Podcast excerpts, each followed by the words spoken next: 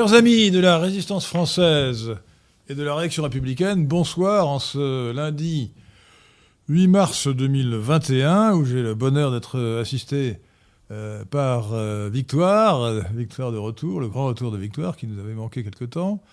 Et, et je remercie Pierre de Tirement de réaliser cette émission de Radio Athéna. C'est une foire aux questions. On m'a demandé d'en faire, donc je le fais avec, beaucoup de plaisir. Donc vous pouvez me poser toutes les questions que vous voulez. Il n'y aura pas tellement le filtre. Hein. Victoire les vous les prendrez dans leur doigt, elles arriveront, mais avec une priorité quand même pour ceux qui donneront un petit peu d'argent au super chat, et même beaucoup d'argent si possible. Hein. Euh, toutes les questions, euh, vous pouvez me demander si j'aime les chats, ou quel est mon, plat préféré, n'importe quoi. Enfin, je préférais des questions plus, plus intéressantes que celles-ci.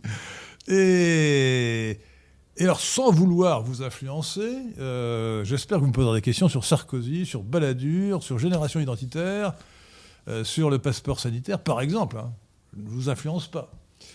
Et pour commencer, euh, vous laissez le temps de poser quelques questions, euh, je voudrais euh, vous rappeler, ou plutôt vous apprendre, si vous ne le savez pas, que 8 mars, le 8 mars 2021, aujourd'hui, c'est un anniversaire. Car le 8 mars 2020, Emmanuel et Brigitte sont allés au théâtre. Et Emmanuel a déclaré, Emmanuel Macron bien sûr, a déclaré, il ne faut pas que les Français changent quoi que ce soit dans leur vie à cause de cette prétendue épidémie. Quatre jours après, le 12 mars, Emmanuel avait changé d'avis, affolé par les vaticinations délirantes de Neil Ferguson et de Simon Cauchemet, euh, confère la vidéo que j'ai faite sur la pseudoscience, et il euh, confinait les vieillards, et quatre jours après, donc le 16 mars 2020, euh, une fois passé le premier tour des élections municipales, et il confinait tout le monde. Voilà vous voyez, euh, souvent Macron varie, bien folle et qui s'y fie. Alors voilà, maintenant à vous, ou plutôt à Victoire, qui va lire vos messages. Euh, mhm. Victoire. Alors, euh, on n'a pas beaucoup de questions pour le moment, mais... Non, non, posez les questions que vous avez sans... Oui, pour le moment. question de Rémi Galérien. Quel est le titre de noblesse de Monsieur de Lesquin? Vicomte, cher monsieur. Vicomte. voilà. Vous, vous pouvez m'appeler Henri de Lesca, vous n'êtes pas obligé de m'appeler le vicomte. Hein. C'est pas comme Villiers. Euh, question de Marie Berlin BZH. Pensez-vous que le vaccin soit la marque de la bête de l'apocalypse? C'est une question sérieuse. J'ai demandé à l'abbé euh, Tanwarn, il n'a pas répondu. Ah il avait bien tort. Non, je ne pense pas que le vaccin soit la, marque de la bête de l'apocalypse. En revanche, si vous voulez m'écouter, si vous n'êtes pas une personne à risque, c'est-à-dire si vous n'êtes pas un vieillard âgé de 80 ans au moins, euh, atteint d'une pathologie lourde comme une, maladie cardiovasculaire, le diabète ou l'insuffisance rénale, ne vous faites pas vacciner, à mon humble avis. Hein. Pourquoi? Parce que tout vaccin présente des risques. Je ne suis pas anti-vaccin en général, c'est idiot. Euh, mais ces vaccins ont été faits très rapidement, on n'a pas de recul. Ils présentent des risques. Euh, et en particulier, d'ailleurs, les, vaccins euh, d'un type nouveau, les vaccins Pfizer et, Moderna, qui reposent sur, sur des ARN messagers. Et là, on a une petite incertitude. Je ne sais pas si cette incertitude est fondée ou pas, cette crainte est fondée ou pas, mais on dit, le professeur Perron a dit, peut-être que, on ne peut pas exclure que l'ARN messager fasse l'objet d'une transcription inverse, produise de l'ADN qui s'introduira dans votre génome, éventuellement dans celui de vos enfants. Alors écoutez, je ne sais pas quel est le risque, s'il est faible, mais même s'il est faible, je n'ai pas envie de devenir un organisme génétiquement modifié. Bon. Euh, donc tout cela me paraît déraisonnable. Alors si euh, vous êtes une personne à risque, encore une fois, vous pouvez considérer le risque de, vous faire vacciner, mais si vous êtes jeune, comme Victoire, comme Pierre de Tirmont. Euh, vraiment, ce serait une dernière des sottises de vous faire vacciner. Hein. Vous, ne risquez que quelques jours de fièvre. Je vous, rappelle quand même, il faut avoir ça à l'esprit. Hein. N'écoutez pas les zombies paniquards masqués qui vous racontent n'importe quoi. L'âge moyen, ça ce sont les statistiques de l'INSEE, officielles.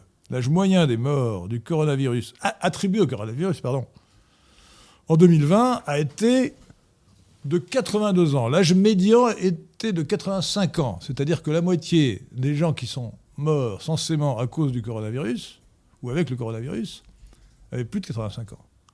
Si vous avez 20 ans, 30 ans, 40 ans, vous avez une chance sur un million de mourir du coronavirus, si vous l'attrapez. Donc c'est complètement dérisoire. C'est une maladie en réalité qui accélère la fin de vie de gens qui sont déjà euh, en, fin de vie, qui ont une espérance de vie très limitée. Bon.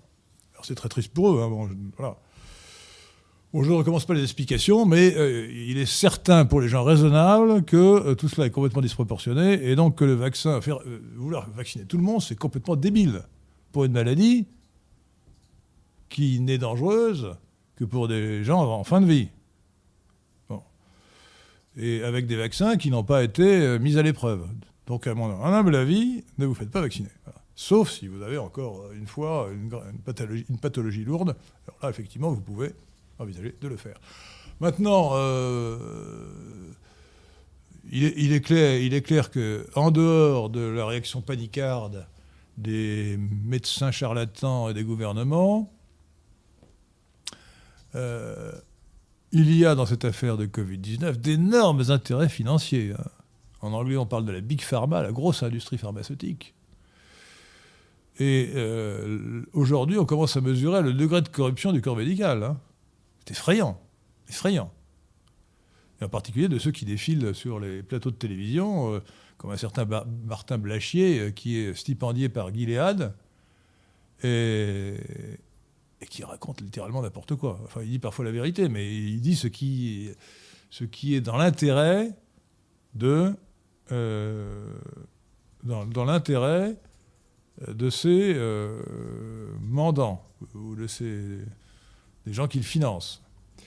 Euh, on parle gentiment de conflit d'intérêts, mais au-delà des, versements répertoriés, il faut bien savoir qu'il y a certainement des pots de vin importants qui sont versés par les, les gros laboratoires pharmaceutiques pour euh, créer une opinion de panique. C'est leur intérêt. Plus les gens sont paniqués, plus ils iront se faire vacciner. Ce sont des milliards et des milliards d'euros qui sont en cause.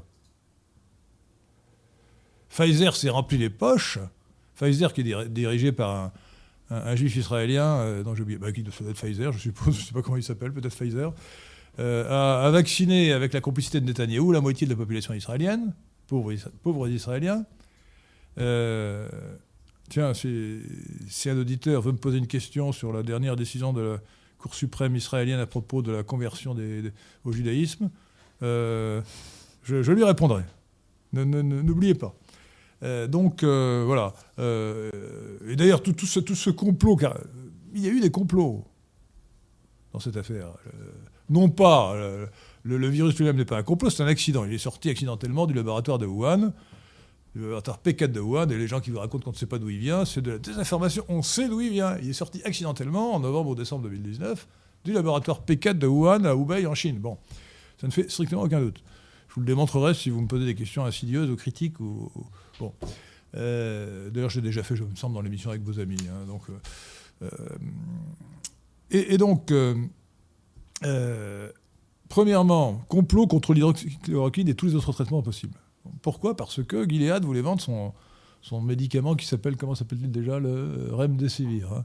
Remdesivir, qui en fait ne marche pas, mais, mais, il en a quand même vendu pour un milliard d'euros euh, à l'Union Européenne. Hein. Et en plus, ça a créé des mutations euh, plus dangereuses. Et en plus, on sait maintenant que ce, ce, truc crée des mutations. Bon. Donc, interdire, pour des motifs faux, fallacieux, frauduleux, des médicaments qui pouvaient rendre service, comme celui-là, ou les évectines, comme celui-là, l'hydroxychloroquine, euh, dire aux gens restez chez vous, euh, prenez du paracétamol euh, pour réduire la fièvre, et puis c'est tout. D'ailleurs, c'est idiot de réduire la fièvre. La fièvre, c'est une manifestation de l'organisme qui se défend contre le virus. donc, il ne faut pas réduire la fièvre. Sauf si vraiment vous êtes très fatigué. Mais c'est mauvais. Hein. donc, premièrement, il y a eu le, désir de Gilead et d'autres laboratoires, sans doute, qui cherchaient des médicaments, de pouvoir fourguer leurs médicaments. Et Gilead est arrivé à, fourguer sa saloperie pour un milliard d'euros en, Union européenne. Je ne sais pas combien dans les autres pays. Et puis ensuite, le vaccin. Alors c'est merveilleux. On vous fait durer la panique et, les gens se vaccinent. Et ce sont des milliards d'euros et des milliards et des milliards, peut-être des dizaines de milliards et des centaines de milliards d'euros. Je pense que le, budget mondial du vaccin doit, avoisiner les 100 milliards d'euros. Vous vous rendez compte des profits que ça représente? Bon, quand je parle des médecins qui sont stipendiés, évidemment, les hommes politiques touchent aussi. On est dans un monde de corruption généralisée. La panique s'explique notamment par la corruption. Est-ce que vous pensez que ça existe, le Covid long? Parce que c'est un argument du gouvernement pour dire que les jeunes peuvent être touchés par une forme longue du Covid qui traîne pendant des mois. C'est du baratin. Non, on peut toujours, on peut toujours raconter n'importe quoi. Quand ça arrive, ça arrive une fois sur un million, on peut toujours trouver des cas exceptionnels. hein. Mais encore une fois, si vous appliquez le principe de précaution, ne traversez plus la rue, ne sortez plus de chez vous. Et encore, chez soi c'est dangereux, je l'ai déjà dit, hein, le plafond euh, peut tomber. Donc, euh, euh, si vous avez vraiment peur de tout, mettez une tente, prenez, euh, pr- allez trouvez un jardin où vous installez avec une tente. Voilà. Et puis ne sortez plus de, ne sortez plus de la tente. Voilà. Il y a beaucoup, beaucoup de questions, donc peut-être essayer de, de répondre un poil plus succinctement, si vous le pouvez, évidemment. À vos ordres. Pierre de Tirement. Alors, je vais essayer de. de ça. Vous savez que c'est, plus long de faire court, comme on dit. euh, par écrit en tout cas, mais même. Alors, euh, merci à Prince euh, Marciano pour son Merci. don. Ferez-vous une euh, foire aux questions numéro 21 Bah, pourquoi pas? Oui C'est la question, je la pose. hein. Il a fait un don, donc on pose la question. Mais même, même, je- j'espère, j'espère, si Dieu me prête vie, arriver à 50, à 50 fois en question. Je vous signale d'ailleurs que si on totalise les, les émissions que j'ai faites à Radio Athéna, où j'en suis, je crois, à la 60, euh, euh, 60 76 émissions à Radio Athéna, hein. Plus euh, au moins 500 émissions à Radio Courtoisie, euh, plus que ça, hein, 600 euh, peut-être. J'ai quand même un, certain nombre d'heures de vol. hein. Donc, je ne vois pas pourquoi je ne ferais pas. Alors, sauf si Pierre de Tirmont, Victoire me dit non, il ne faut plus faire de fois aux questions, il faut toujours avoir un invité. Moi, je peux, c'est au choix. Moi, je cherche à faire plaisir. hein. Voilà, je cherche à faire plaisir. J'aime bien avoir des invités euh, pour me disputer un peu avec eux. euh, voilà, c'est plus parce qu'avec euh, je ne me dispute jamais avec, avec Victoire ni avec Pierre de Tirmont. hein. Euh, merci à Genji Amano pour Merci. son don. Que pensez-vous de l'affaire qui secoue la couronne britannique? Eh bien, je pense qu'il y a eu une mésalliance. Voilà. Il y a une mésalliance. Le prince Harry. euh, attends, je ne voudrais pas faire de confusion, le- je ne voudrais pas le confondre avec le prince An- Andrew qui était euh, impliqué dans l'affaire Epstein, c'est ça hein Bon, c'est un autre prince. Euh, a fait une mésalliance, hein bon, voilà. Euh, à tous égards. Et donc, je comprends très bien que sa famille euh, royale, euh, princière plutôt, n'est pas, euh, n'est pas appréciée. Voilà. Je pense que son, sa femme, comment s'appelle Mé- Mé- Mégane Non? Mégane, comme, la, comme la voiture. Hein. Euh, Mégane, euh, bon, elle a peut-être une jolie carrosserie, mais euh, bon. euh, vu- j'ai vu d'ailleurs, d'ailleurs ma femme regardait Netflix, c'était dans une émission, dans, une série de Netflix, où elle apparaissait. Bah, elle ne joue pas si mal que ça, mais, elle n'est pas, si jolie que ça. hein. Il aurait pu trouver mieux. Quitte à faire une mésalliance, autant, autant la faire avec un canon de beauté. hein. Franchement, bon, il était quand même prince, il n'était même pas si mal de son physique. Non, le prince Harry, il pas, pas mal hein, physiquement. Comment trouvez-vous? Non, c'est pas. Vous Normal, quoi, j'ai pas d'avis. euh, n'avez pas d'avis sur les Je hommes suis neutre. Vous n'avez pas d'avis sur les hommes si, si, mais. Euh, Vous vous n'avez pas de, il est pas moche. hein. de jugement esthétique sur les hommes Si, si, Non, vous il, est pas, non, il est pas moche, mais il est pas Il n'est incroyablement pas canon. beau. Ah non, non, non, non, mais il est quand même, il est quand même Il est- pas mal. Il est, il est Oui, normal. il est Il y a mal. pieds, deux Ouais, bras, ouais, un nez, une bouche. euh, Bon, non. Euh, donc, euh, c'est un minable. Et puis c'est tout. Bon, voilà, il a épousé une actrice de second rang. euh, voilà ce que j'en pense. Je pense, que tout cela est minable. là. Bon, j'ai pas beaucoup d'estime pour ce prince euh, qui s'est mal conduit. Voilà. Écoutez, quand on a la chance de, na- de naître dans une famille royale, ou, une famille royale, effectivement, bon, écoutez, on essaie de tenir son rang. Voilà, s'appelle tenir son rang. C'est un devoir moral de toute personne, où qu'il soit placé.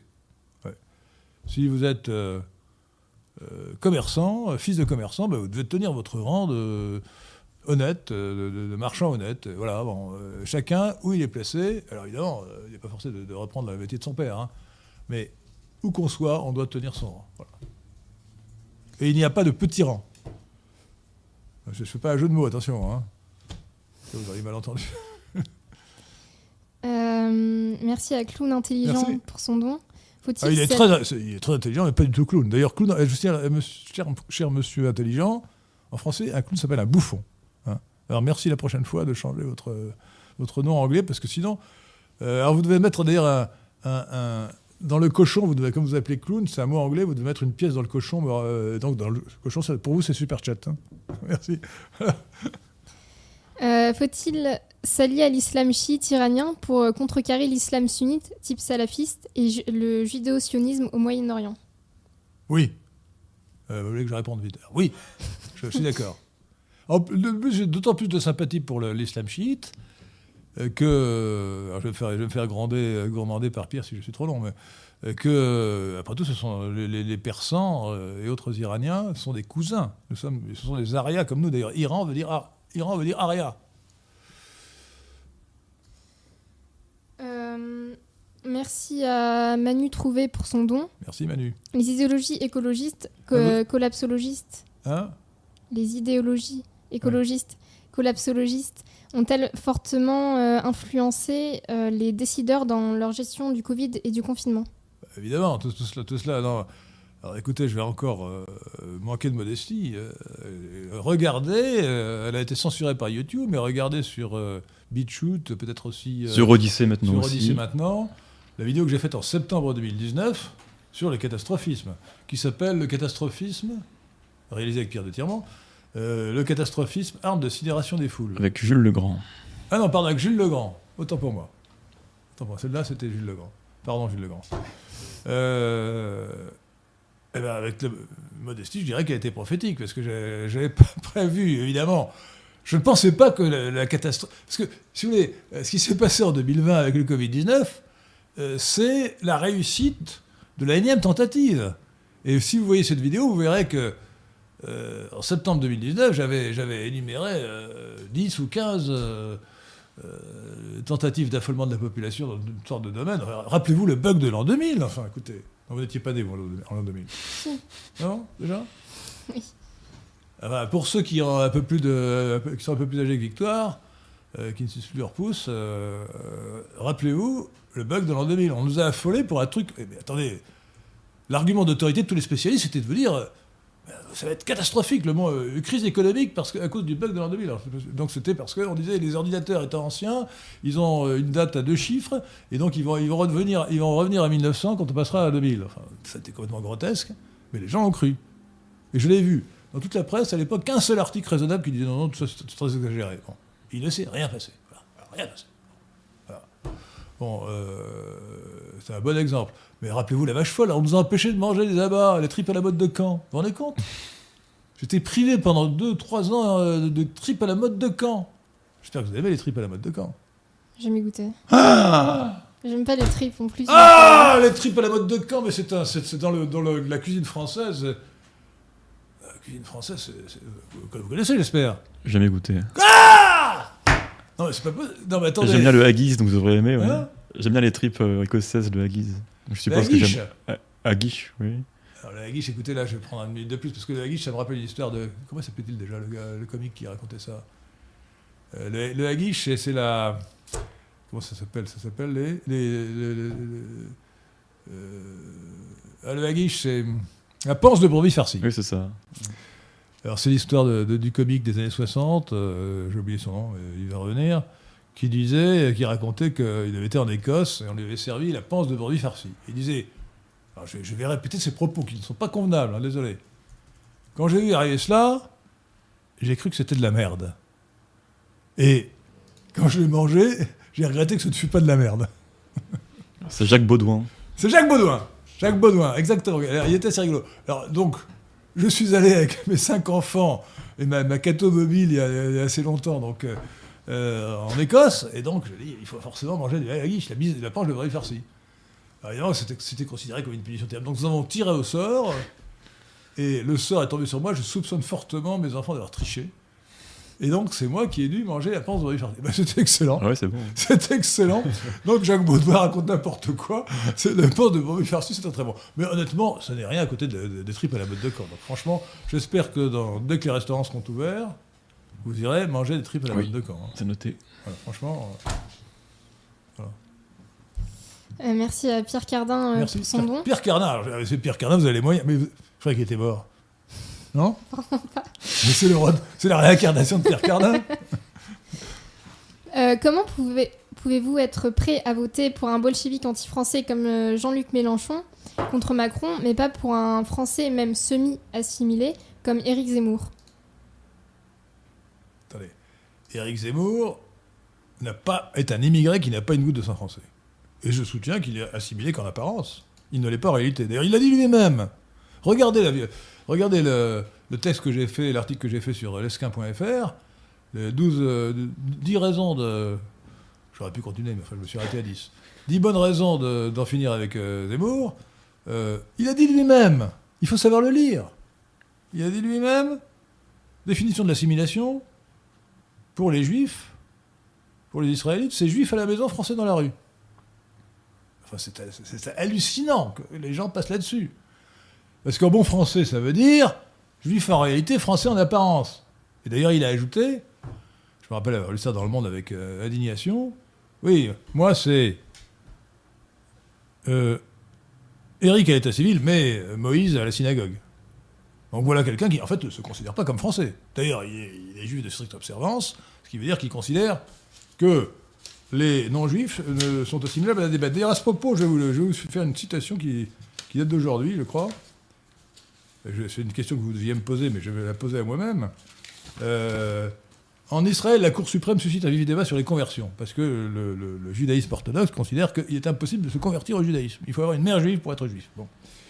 Eh bien, euh, comme euh, la Cour suprême a accepté les conversions, euh, le parti orthodoxe qui s'appelle Judaïsme unifié de la Torah a diffusé une publicité pour critiquer la décision de la Cour, y présentant les convertis comme des chiens portant la kippa. Je répète, les non-juifs, ou les goyim, termes de mépris, qui se convertissent au judaïsme, sont pour les juifs religieux des chiens portant la kippa. Voilà, alors les chiens, pour le grand rabbin d'Israël, Ovadi Yosef, dont vous trouverez la notice sur Wikipédia, en anglais c'est plus complet, vous verrez que lui, grand rabbin d'Israël, hein, et puis une autorité absolument incontestable de son vivant, il est mort en 2013, euh, en matière de, d'exégèse, d'interprétation, de philosophie euh, israélite, considérait que les, non-juifs n'étaient, nés que pour servir les juifs et qu'ils étaient assimilables à des ânes. Donc non, euh, on ne vote pas pour un- quelqu'un qui euh, D'abord, on, on doit voter que pour un Français de sang. voilà. Enfin, euh, un immigré peut, s'assimiler, mais il devrait... euh, voilà, c'est à la génération suivante qu'on peut voter pour lui. hein. Voilà. Euh, quant, à, quant à Mélenchon, je ne voterai jamais pour Mélenchon. Alors évidemment, s'il y avait un second tour entre, entre Mélenchon et, et Macron, je serais obligé, obligé de voter pour Mélenchon, c'est vrai. Parce que lui est un Français de sang. Et puis, et puis, et puis tout sauf Macron. Ce serait vraiment en me bouchant le nez. hein. Euh, question de AUA. Où placez-vous l'allemand, le russe et le latin dans la hiérarchie des langues? L'anglais et l'allemand ne sont-ils pas supérieurs aux langues latines pour la chanson? Voilà, je ne sais pas si c'est... Si comment comment s'appelle ce, ce charmant garçon? AUA. Vous ne devez pas avoir l'oreille très musicale, cher ami. hein, Parce que, écoutez, bon, euh, euh, pour la chanson, euh, l'idéal, c'est quand même l'italien, hein, ou éventuellement l'espagnol. Bon. Euh, d'ailleurs, ce n'est pas pour rien que les opéras étaient souvent. euh, et d'ailleurs, euh, oui, les, meilleurs opéras de Mozart, qui étaient un allemand, un autrichien si vous préférez, en fait un allemand, sont délivrés en italien. Hein. Don Giovanni, c'est un italien, hein, etc. Bon, et celui qui l'a fait en allemand, la flûte enchantée n'est pas son meilleur, hein, loin de là. Donc là, non, la- la- la- l'allemand n'est pas une langue. C'est laid à l'oreille, l'allemand. C'est très laid à l'oreille. Euh, franchement, euh, les, langues ne sont pas égales à l'oreille. hein. Euh, Il y en a de, très belles comme l'italien. Le, russe, les langues slaves en général sont, sont, sont, belles. L'anglais, est une espèce de sabir informe, un mélange de français et d'anglo-saxon. Donc, non, oui, pour éructer des chansons de musique nègre, effectivement, peut-être que ça vous. Non, mais attendez, vous plaisantez, hein, cher ami, je suis en total désaccord. hein. Alors, je ne dis pas, avec modestie, je dirais pas que pour la chanson, que le français est ce qu'on fait de mieux, parce que le français est une langue trop plate qui manque d'accent tonique. Le français a l'avantage d'avoir euh, une grande richesse de, voyelles, de phonèmes vo- vocaliques. 16, nous en avons 16. Hein. Hein, euh, Est-ce que vous prononcez bien tous les 16 Est-ce que vous faites la différence entre une patte et une patte une pâte de canard et une pâte alimentaire Allez-y. Allez, allez-y. Comment? Quoi? Est-ce que, est que vous êtes capable de faire la différence entre une pâte de canard et une pâte alimentaire? Allez-y, répétez, pâte. Euh, pâte? Pâte. Ah ben, vous faites pas la différence. Alors, vous avez perdu la phonème. Oui. Pâte, la pâte, la pâte, La la, pâte, pâte, la, oui. la- la pâte, et la pâte, c'est pas le même son. Voilà. Non, non, donc euh, voilà, non, non, non, monsieur, pas d'accord du tout, cher ami, euh, non. Alors merci à Benjamin pour Merci. son don. Que pensez-vous de l'idée d'annexer l'Algérie afin de rémigrer une partie des Français en France? Moi, je veux bien coloniser l'Algérie, mais pas l'annexer. Enfin, si l'annexion pour eux c'est une colonisation, pourquoi pas? Euh, Ça me paraît matériellement difficile à réaliser. Mais oui, attendez, la, la fin de la question c'est euh, Afin de rémigrer une partie des Français, euh, entre guillemets, en France. De France, plutôt, oui, de France. Euh, alors, on n'a pas besoin d'ailleurs de, de- de- de- de reco- de recoloniser l'Algérie pour réémigrer. hein. Regardez notre, sur lesquin.fr ou sur natlib.fr notre programme de, ré- de réémigration. D'abord, le programme fait que les gens partiront d'eux-mêmes. hein. Ensuite, il y a suffisamment de terres accueillantes comme le Canada de ce salopard de, de Trudeau pour accueillir des, réémigrés. hein. Et puis, comme je le dis, si, si vraiment on ne sait pas où les envoyer. euh, bah, la Guyane est hospitalière. hein, On, on peut les envoyer en Guyane. euh, J'aime bien les îles Kerguelen aussi. Les, phoques ont besoin de compagnie. hein, donc, euh, euh. Mais plus sérieusement, euh, une bonne façon de régler la question de la rémigration, si vraiment on n'arrive pas à, à envoyer euh, les récalcitrants quelque part, c'est de passer un accord de, de, coopération avec un grand pays comme le Niger, presque vide, euh, accueillant, et on envoie tous les immigrés euh, réémigrer au Niger, voilà. Contre euh, quelques subventions supplémentaires à ce pays, ce pays qui en a besoin. Alors, question de Boring qui demande si il est possible de donner en crypto-monnaie au PNL. Euh, écoutez, moi je veux bien, mais j'ai pas de compte. euh, Enfin, moi, le PNL n'a pas de compte euh, Bitcoin. Euh, Est-ce qu'on peut. Cela pourrait se créer, un porte-monnaie. ouais. Pourquoi pas ouais. Nous avons Thierry Marin qui s'y connaît un peu, il pourrait s'organiser cela. Ouais, Thierry Marin pourrait nous organiser ça. Pour l'instant, ça n'est pas organisé, mais. alors, cela dit, bon, dans les bouquins que je viens de, de lire, un livre sur les blockchains euh, qui m'a qui m'a convaincu que euh, les crypto-monnaies, c'est c'est du. Enfin, en, tout cas, en tout cas, le bitcoin, c'est- ce n'est pas de l'or, c'est du Ponzi. hein. Donc, ça va finir un jour par s'effondrer dans, avec- dans, dans la douleur. hein. Euh, question de Noah Aya. Que pensez-vous du fait que Nietzsche voit sa cote de popularité monter, notamment sur Internet? Et pensez-vous que cela soit compatible avec les idées de la droite nationaliste? Absolument pas. Nietzsche est un nihiliste. Euh, alors Nietzsche a- euh, est un écrivain admirable. Euh, ça se voit dans les traductions. Il paraît que ça se voit encore mieux dans le texte original. Il, paraît que c'est d'une grande beauté. Euh, on ne peut pas dire que sa philosophie soit très cohérente et elle est surtout pernicieuse. hein. Elle est pernicieuse. La tradition euh, aria, la tradition occidentale, qui- a succédé à la tradition aria, ou qui l'a prolongée, connaît le héros. Le héros et le saint aussi. On n'a pas besoin du surhomme. Surhomme, c'est quasiment le transhumanisme, vous comprenez? Donc c'est un nihiliste, en fait. hein. Donc je n'ai pas beaucoup d'admiration pour Nietzsche. Et donc, j'invite les nationalistes à prendre des références plus sérieuses, euh, en tout cas plus intéressantes, qui s'intéressent à Heidegger, par exemple, oui, ou à Leibniz, euh, mais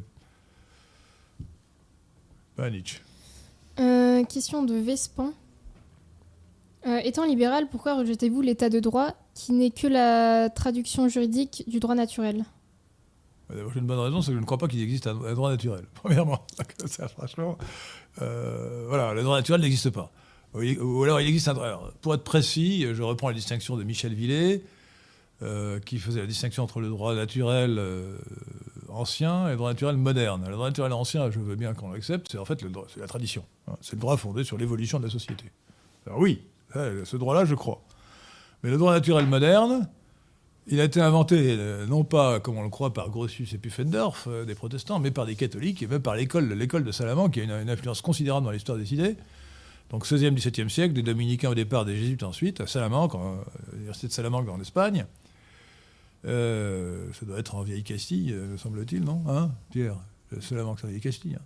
Vieja Castilla, dans le nord en tout cas. Euh, et donc, euh, ils ont inventé cette théorie euh, selon laquelle il y aurait, on pourrait définir des principes juridiques en partant d'évidence. On peut montrer facilement que ça ne tient pas debout. Par exemple, on dit tout, tout dommage doit être réparé. Oui, mais qu'est-ce que c'est qu'un dommage? Si, je suis boulanger dans, un village et qu'un deuxième boulanger s'installe à côté de moi, il me crée un préjudice. Mon chiffre d'affaires sera divisé par deux. Est-ce que c'est un dommage qui doit être réparé Bon, vous voyez, qu'en fait, ça- non. Bon, donc il n'y a pas de droit naturel. Maintenant, euh, l'état de droit, l'état de droit, en, réalité, c'est le gouvernement des juges. Euh, et ça n'est pas euh, républicain. Euh, la République, c'est un des bons côtés de la Révolution qui n'en pas beaucoup. Qui pas beaucoup. Elle a institué la supériorité de la loi. C'est d'ailleurs, le- le- le- si j'ose dire, le couronnement de la monarchie qui avait voulu imposer sa loi au, Parlement de l'Ancien Régime, c'est-à-dire au, cou- au cours de justice de l'Ancien Régime, qu'on appelait les parlements. Euh, et c'était très difficile. Le roi devait faire des lits de justice quand il voulait imposer sa volonté. Et donc, comme l'a dit un, conventionnel, euh, Resco Référence, qui s'appelait Duport, un jugement, c'est euh, la conclusion d'un syllogisme euh, dont la mineure est le fait et dont la majeure est la loi. Landru- euh, mineur, Landru est un assassin. Majeur, la loi condamne à mort les assassins. Conclusion, jugement, Landru est condamné à mort. Bon. Alors en réalité, c'est un peu plus compliqué que ça. Euh, euh, les juges sont bien obligés de, juger euh, euh, préter légem, le préter légem ou légem, si vous préférez, à côté de la loi, parce que la loi ne, ne couvre pas tout, toutes les situations. Mais malheureusement aujourd'hui, les juges jugent contre légem, contre la loi, et ça c'est inacceptable. Donc il faut finir avec l'état de droit en imposant aux juges, sous peine de forfaiture, d'obéir à la loi. J'étais un peu long, Pierre, désolé, mais bon, euh, euh, nos, nos amis sont tellement Ça ira forts pour cette fois. ils posent des questions, euh, des questions pointues, délicates, euh, voilà. Alors, question de la chaîne de Léonard. Bonjour, monsieur de Lesquin. Bonjour. Je gère un compte de soutien envers vous sur TikTok. J'avais déjà envoyé un courriel à vos équipes qui m'ont indiqué qu'ils allaient vous en parler. Si oui, votre avis? Alors oui, Pierre m'en a euh, un peu parlé, mais j'en j'en demande un peu davantage. Oui, c'est très bien ça. hein. Je pourrais vous montrer après l'émission à quoi ça ressemble, effectivement. Oui, c'était Bah, amusant. écoutez, bravo, cher monsieur. hein. Il faut euh, utiliser tous les, mé- tous les, les médias possibles. hein. Euh, bon, euh, euh, YouTube, je rappelle que sur YouTube, chers auditeurs de Radio Athéna, nous avons trois chaînes en dehors de celle-ci, Radio Athéna, Henri de Lesquin et Carrefour de l'Horloge. Nous avons une chaîne BeatShoot, euh, Lesquin PNL, hein, c'est ça hein? Non, Lesquin Radio Athéna, non? Le skin PNL, je crois. Non, non, c'est Lesquin tout court. Le non, skin c'est- tout court. channel, channel bar Lesquin. L-E-S-Q-U-E-N. Euh, etc. Bon, donc. euh, et puis, bien sûr, une, une chaîne Odyssée maintenant. hein. Donc, Et puis, nous avons même une quatrième chaîne, que celle de Pierre de Tirmont, Oui. sur YouTube. Oui. Euh, N'hésitez pas à mettre des pouces bleus, à partager l'émission. Ah oui, il faut êtes plus de partager. 600 et il n'y a que 164 pouces bleus. Oh là là ce pas assez. Alors, vos manifestations d'approbation doivent être multipliées. Utilisez plusieurs comptes au besoin pour euh, augmenter encore la popularité, pour que les algorithmes de YouTube nous classent bien. Et, euh, et puis partagez, partagez les, les vidéos le plus possible. Pour diffuser la bonne parole et pour augmenter encore une fois la, la- la cote, euh, dans, la cote de, nos, de, de nos chaînes dans les algorithmes. Alors, nouvelle question d'AUA. Êtes-vous pour une école obligatoire? Si oui, jusqu'à quel âge? Comptez-vous rétablir le droit des jeunes de travailler plus jeunes, par exemple à partir de 13 ou 14 ans? Alors, c'est dans notre programme, euh, euh, école obligatoire de 6, de 6 à 14 ans. Voilà. Donc, je, je, suis absolument hostile à l'école obligatoire à 3 ans. C'est un scandale antifamilial. Euh, la plupart des, des- mères mettent leurs enfants à 3 ans dans les crèches, euh, ce qui n'est pas forcément idéal, mais bon. Euh, il n'empêche que ça ne doit pas être obligatoire. Voilà, c'est une atteinte insupportable au principe de la liberté familiale, de la responsabilité familiale. Et puis que 16 ans pour l'école obligatoire, c'est absurde. À 14 ans, certains peuvent avoir envie de travailler ou peuvent être. voilà, donc non. 6-14 ans. Merci à Nicolas Barizza Merci. pour euh, son nom. Puisse Messire de Lesquin me souhaiter un bon anniversaire, pérennité à Radio Athéna. Un bon anniversaire? Oui. Et, et ensuite? Il dit pérennité à Radio Athéna. ah bah, je, suis, ah bah, je suis obligé de chanter alors. Euh, comment vous appelez-vous? Le prénom? Nicolas, Nicolas.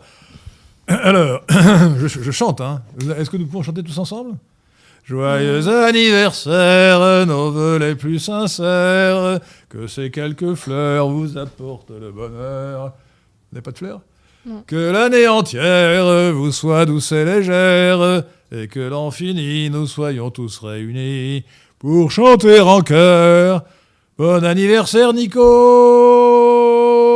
Alors, je vous signale, c'est ça qu'il faut chanter pour l'anniversaire, absolument pas le Happy Birthday anglais. hein. Attention, hein. ça c'est la, c'est le bon anniversaire des Français et pas le Happy Birthday to you. hein. Non, euh, même en, même en français, c'est, c'est- non, c'est vraiment. hein. Voilà. Donc j'espère que Nico est content. hein. J'espère aussi. Euh, question d'Esteban. Alors moi, je suis un peu déçu que, que Pierre et Victor n'aient pas chanté avec moi. hein. Je chante trop Ouais. faux pour, euh, pour gâcher votre, Oui, votre chant. Une question d'Esteban Chicabes. De qui? Esteban Chicabes. Ah, c'est un espagnol, Esteban. Sébastien, Oui, français. il pose une question. euh, Que pensez-vous de Vox en Espagne? Je- écoutez, j'en pense du bien, mais cela dit, euh, bon, c'est un parti populiste sympathique euh, qui fait toujours de la démagogie quand même. Il il a- il s'est senti obligé de, de, de faire élire un congoïde euh, au Parlement de Catalan, ce qui ne me paraît pas très astucieux, mais passons. Mais, mais- mais c'est ce qu'on fait de mieux en Espagne. hein. Mm. Voilà, donc il faut soutenir Vox. Euh, Question de la Roche Jacquelin. À quand le débat avec Pierre, Pierre-Yves Rougeron? Ben, les choses ont progressé parce que celui qui devait s'en occuper, euh, c'est-à-dire le cercle Richelieu pour ne pas le cafeter, avait laissé tomber et euh, nous avons retrouvé maintenant un, intermédiaire qui va animer, euh, qui va animer cela. Alors il sera libre en principe début, début avril, je crois. hein.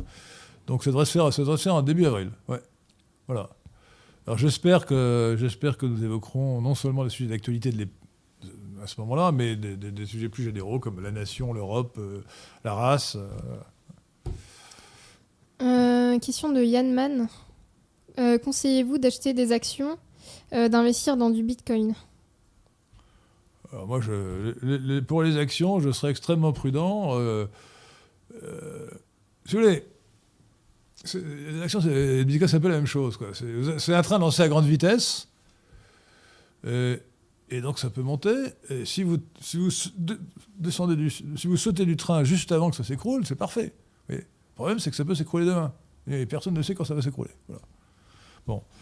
Donc les actions, à mon avis, soyez prudents. euh, la crise économique est devant nous. Il faut voir que nous avons euh, la catastrophe du Bitcoin, euh, la catastrophe du Bitcoin, la catastrophe de, du Covid-19, enfin causée, pas du Covid-19, la catastrophe causée par les décisions stupides des gouvernements français et autres à cause du Covid-19.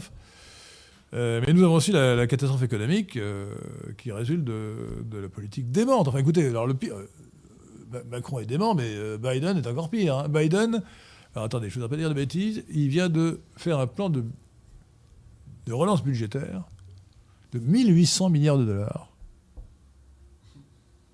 qui s'ajoute aux 900 milliards de dollars de, de la relance précédente. Vous vous rendez compte? Hein? Et ça va faire un déficit, budgétaire qui va faire 13% du PIB américain. Alors écoutez, euh, les gens disent que non, euh, il est normal, en période de crise, même si la crise a été provoquée euh, par la, des gouvernements, de dépenser plus, donc d'accepter un certain déficit budgétaire provisoire pour aider les gens qui sont dans le besoin. Mais la croyance dans la relance budgétaire ou monétaire résulte de la pseudo-science des modèles des économétriques keynésiens, et donc ça ne peut aboutir qu'à des catastrophes. D'ailleurs, en France, malgré notre, relance, nous avons eu euh, 10% de, de, de- de baisse du PIB en, en 2020. hein.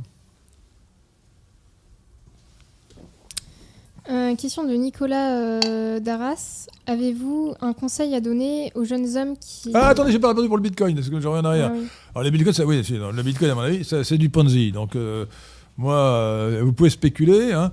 Alors, celui qui a bien spéculé, c'est, E- E- Egon, Elon, Elon Mu- Musk. euh, Musk. Musk, ouais. E- Elon ou Egon? Elon. Elon, Elon Musk. Il a annoncé qu'il avait investi un milliard et demi dans le, dans le Bitcoin. Alors, évidemment, toc Le lendemain de son annonce, le, le cours du Bitcoin avait augmenté, a augmenté de 30%. Seulement, ce qu'il n'a pas dit, c'est qu'il il avait acheté euh, un mois avant, quand c'était bas.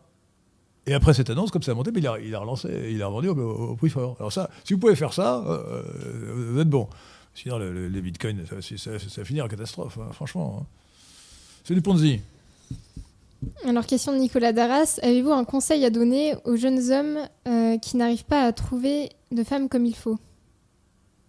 Chercher.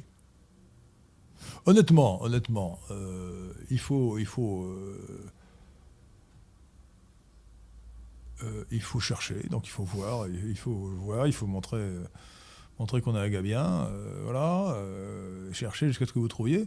Cela dit, cela dit, bon, si vraiment vous n'arrivez pas à vous marier, bah, passez par une agence matrimoniale. Il n'y a pas de honte à cela, hein, franchement. Le der- le dernier recours, hein, mais non. il vaut mieux passer par des, amis qui, qui font des présentations. Si vraiment vous êtes, vous êtes tendance à être un incel, comme on dit. hein. Euh, bon, Euh, mais il ne faut pas désespérer. Euh, il y a beaucoup de filles bien. Alors, il y a beaucoup, beaucoup qui, n'en sont pas, qui ne sont pas des filles bien, mais il y a beaucoup de filles bien. Hein. N'est-ce pas? Question de. Euh, bah, je- ma réponse est banale, mais ce que je vous dis, moi, avant, euh, euh, tout le monde n'est pas à Don Juan, et Don Juan a fait, a fait un mauvais usage de son pouvoir de séduction. Donc, bah, essayez. euh. alors, euh, je, voudrais- oui, non, je voudrais dire quelque chose d'important. Moi, je suis pour le mariage. Voilà. Bien qu'aujourd'hui, on ait tout fait pour décourager les gens de se marier. Euh, et le mariage, ça n'est pas forcément fondé sur l'amour, ça peut être fondé sur l'intérêt, raisonnablement. Voilà. C'est une institution, donc l'affection et l'amour peuvent venir après, mais croire que c'est uniquement l'amour qui doit faire le mariage, c'est à mon avis une erreur. Bon. C'est vrai que euh, non, non, mais moi je me suis marié quand j'étais- en étant amoureux, mais bon, j'aurais pu me marier sans être amoureux. Voilà. Est-ce que l'amour vient en se mariant comme la fin vient? Non, mais l'affection peut-être. euh, ouais, ouais, un amour conjugal profond peut venir à la, la langue, oui, absolument. Euh, c'est une, une sottise aujourd'hui euh, pour ceux qui font des mariages catholiques d'écouter, d'entendre les. Euh, de, voir les, des prêtres qui vous disent euh, vous vous mariez parce que vous vous aimez. Mais non, euh, c'est très bien, mais c'est un plus. C'est un plus. Le mariage, c'est une institution. On se marie pour fonder une famille. On, se, on se- marie pour fonder une famille avec, une femme ou un homme pour laquelle on a de l'estime, ça, évidemment. Si on l'aime en plus, c'est merveilleux. Mais le problème, c'est que l'amour, ça peut partir. Vous comprenez Vous pouvez être amoureux d'une fille et puis l'épouser. Puis pas de chance, euh, deux ans après, vous allez tomber sur une fille, une fille qui va vous plaire encore plus et vous allez, vous allez être amoureux de l'autre. Ça peut arriver, ça. Bon. Alors, si vous ne partez pas du principe que c'est une institution, euh, vous risquez d'être euh, instable. Voilà. Et Certains ont pour conseil d'aller en Russie ou à l'est de l'Europe où il y a plus de femmes que de garçons et c'est plus facile de trouver. euh, Épouse, écoutez, peut-être. non, ça, ça n'est pas raisonnable, ça. ça non, mar- ah, mariez-vous. très nationaliste. Faut- écoutez, pour, pour qu'un mariage réussisse, il, il vaut mieux se marier avec le plus proche. Parce que déjà, vous savez qu'un homme et une femme, c'est pas exactement pareil. hein. Bon. Que, à certains points de vue, on peut dire que l'homme et la femme sont deux espèces antagonistes condamnées à vivre ensemble. Donc l'homme et la femme sont tellement différents qu'il vaut mieux que sur tous les autres rapports, euh, il faut essayer de réduire les risques de malentendus et d'incompréhension. Donc autant, autant euh, se marier avec quelqu'un qui ne soit pas trop, trop différent. On sait que l'idéal, c'est un une cousine au troisième, quatrième degré. euh, Non, pas, pas une L'optimum. cousine. Non, euh, mais pas une cousine, mais quelqu'un du même milieu social si possible, de- aussi possible de la même province. Enfin, voilà, moi je pense que pour mettre toutes les chances de son côté, surtout, surtout écoutez, dans, dans la société actuelle, avec toutes les tentations euh, perfides, euh, euh, la pornographie, le- le- la débauche, etc. Donc il faut vraiment, euh, si on veut se marier dans la durée, il faut essayer de mettre les- toutes les chances de son côté. Voilà. Et le but, c'est quand même de, de se marier dans la durée et d'avoir des enfants. Sociobiologiquement parlant, votre intérêt sociobiologique, c'est de vous marier et d'avoir des enfants. Euh, question de Saint-Tabouret. Euh, cher, remarquez, j'en ai eu que 5, mais bon, j'en aurais voulu 8. cher Henri de Lesquin, que pensez-vous des disputes récentes concernant l'islamo-gauchisme à l'université française? C'est rigolo. Ça prouve que l'intersectionnalité euh, des, des- des cosmopolites ne fonctionne pas très bien. Euh, L'islamo-gauchiste est une réalité.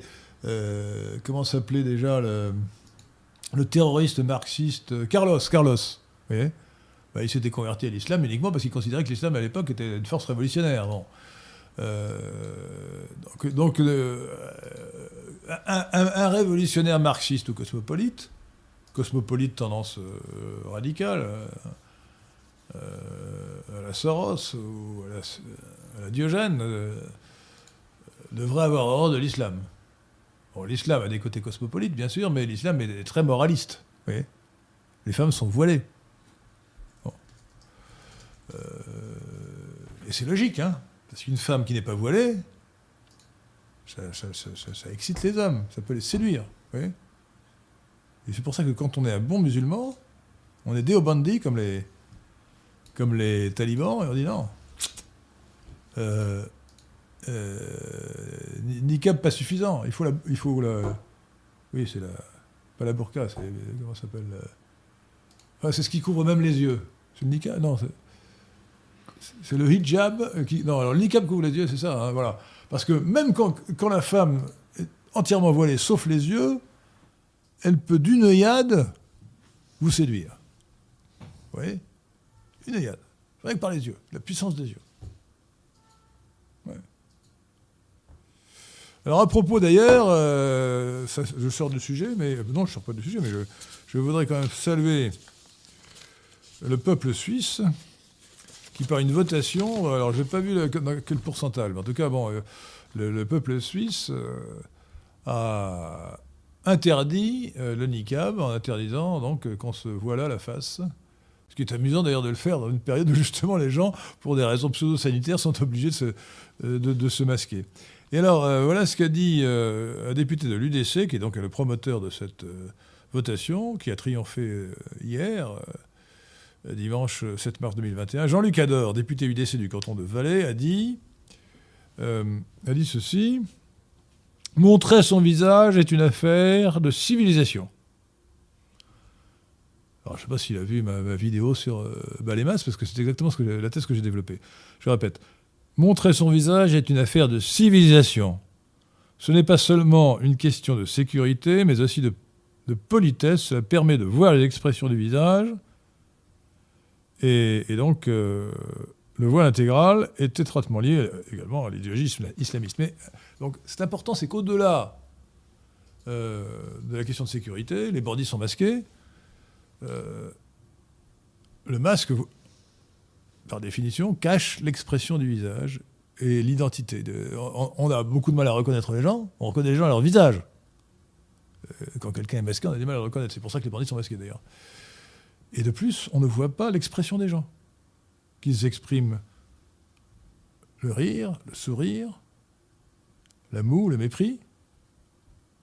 Imaginez, imaginez qu'on impose à Victoire de porter la burqa. Vous seriez déçu. Avouez. Moi, oui, mais... Et en plus, le, voile vous prive de la contemplation euh, des jolies femmes. Euh, franchement. Euh, du coup, merci à François Ravaillac pour son don. Ravaillac Oui. Je m'appelle Henri, mais il ne faut pas quand même qu'on en profitiez. Hein.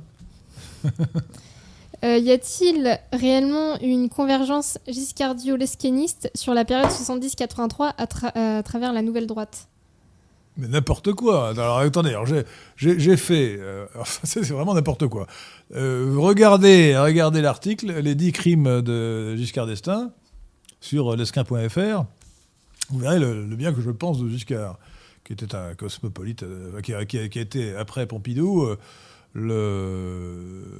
l'instrument de la révolution cosmopolite de 1968, de mai 68. Euh, donc, euh, nous n'avons jamais, euh, le, CDH, Club de l'horloge, créé en 1974, devenu Carrefour de l'horloge en 2015, n'a jamais fait partie de la prétendue nouvelle droite. Jamais.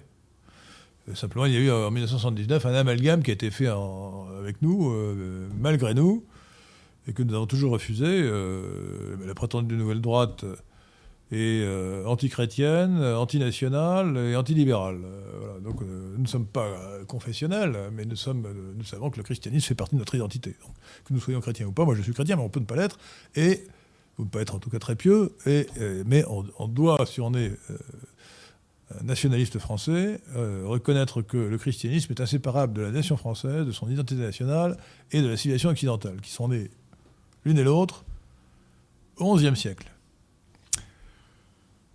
Et, et donc, non, euh, rien à voir. Voilà. Euh, question de Jeanne Sando. Le pass sanitaire peut-il être mis en place légalement? Écoutez, euh, si j'étais au Conseil constitutionnel, je, je, je, le, je la validerais. Mais bon, on est dans un tel degré de, de, de, panique, euh, d'obscurantisme pseudo-scientifique qu'on peut tout craindre. Hein. On peut tout craindre. je, n'ai qu'une confiance limitée dans la protection que nous accordera la justice dans ce domaine. Hein. Alors, mais refusez le passeport sanitaire. Ne vous faites pas vacciner. C'est une atteinte aux libertés incroyable, quoi. Une question de Pascal. Euh, que pensez-vous euh, d'Isabelle du parti phalangiste espagnol? Euh, Écoutez, alors je ne... j'ai beaucoup de sympathie pour les partis phalangistes, bien que ce soit, ce soit disons, des simili-fascistes. Hein. Ah tiens, pour, nous pour faire une pause musicale sans, sans, couper la vidéo, vous pourriez nous passer Cara El Sol, non hein? Vous l'avez ou pas? Peux la retrouver, la mettre en fond si vous voulez. Euh, oui, bientôt, parce que j'aime beaucoup. Si vous voulez, José Antonio, euh, Primo de Rivera, donc le fondateur de la phalange espagnole, était un personnage éminemment sympathique. J'ai consacré d'ailleurs une émission à, Franco et à José Antonio. Euh, mais c'était, des semi-socialistes, hein, quand même. Nous, nous, sommes libéraux, donc ça n'est quand même pas l'idéal. Mais le fascisme, qui a perdu la guerre, qui a disparu en 1945, était un mouvement de gauche, socialiste, mais dans la gauche, c'est ce qu'on faisait de mieux. Le, le fascisme, socialisme national, est un rehaussement éthique du socialisme. Voilà. Alors cette Isabelle euh, du, parti phalangiste, elle est très sympathique, euh, en plus elle est jolie, je crois, je crois qu'elle a 19 ans. Euh, hein, c'est ça, hein. Elle a 19 ans, elle est jolie, elle ne mâche pas ses mots, et donc voilà, ben, je la salue, je lui présente mes respects mes amitiés sans partager évidemment toutes ces idées. Hein. Euh, merci à Lucien de Rue pour son don. Que pensez-vous du mouvement de Florian Philippot? À l'heure actuelle, ne serait-il pas préférable de voter pour lui plutôt que pour la poissonnière? Alors, euh, ce sont deux questions différentes. Euh, je... Écoutez, Philippot a connu une mutation.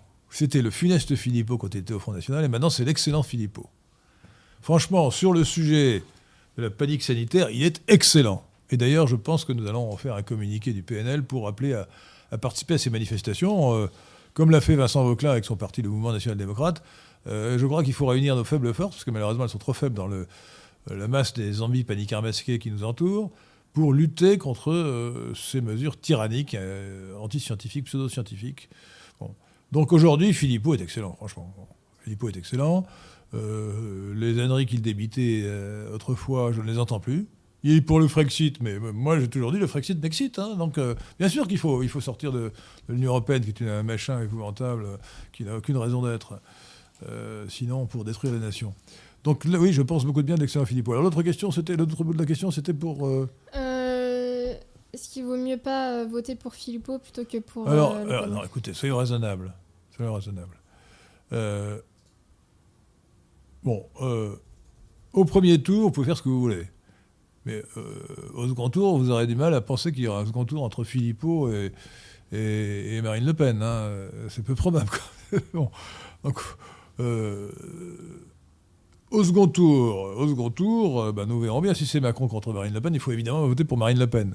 Alors depuis, je crois que c'est le 27 avril ou le 23 avril 2017, la date du premier tour de l'élection présidentielle en 2017, euh, à 20h, j'ai cessé de critiquer Marine Le Pen.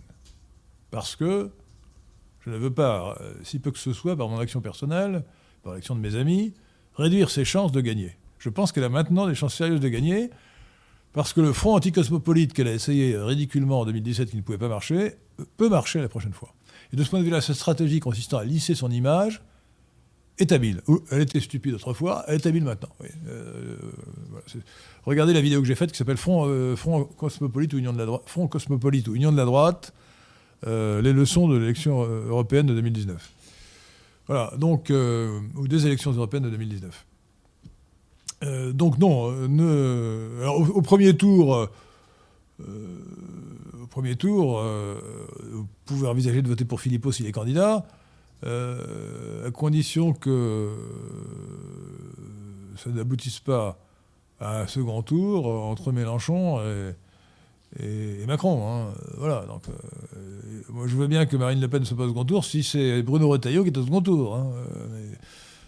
Mais, pas Mélenchon. Donc, attention.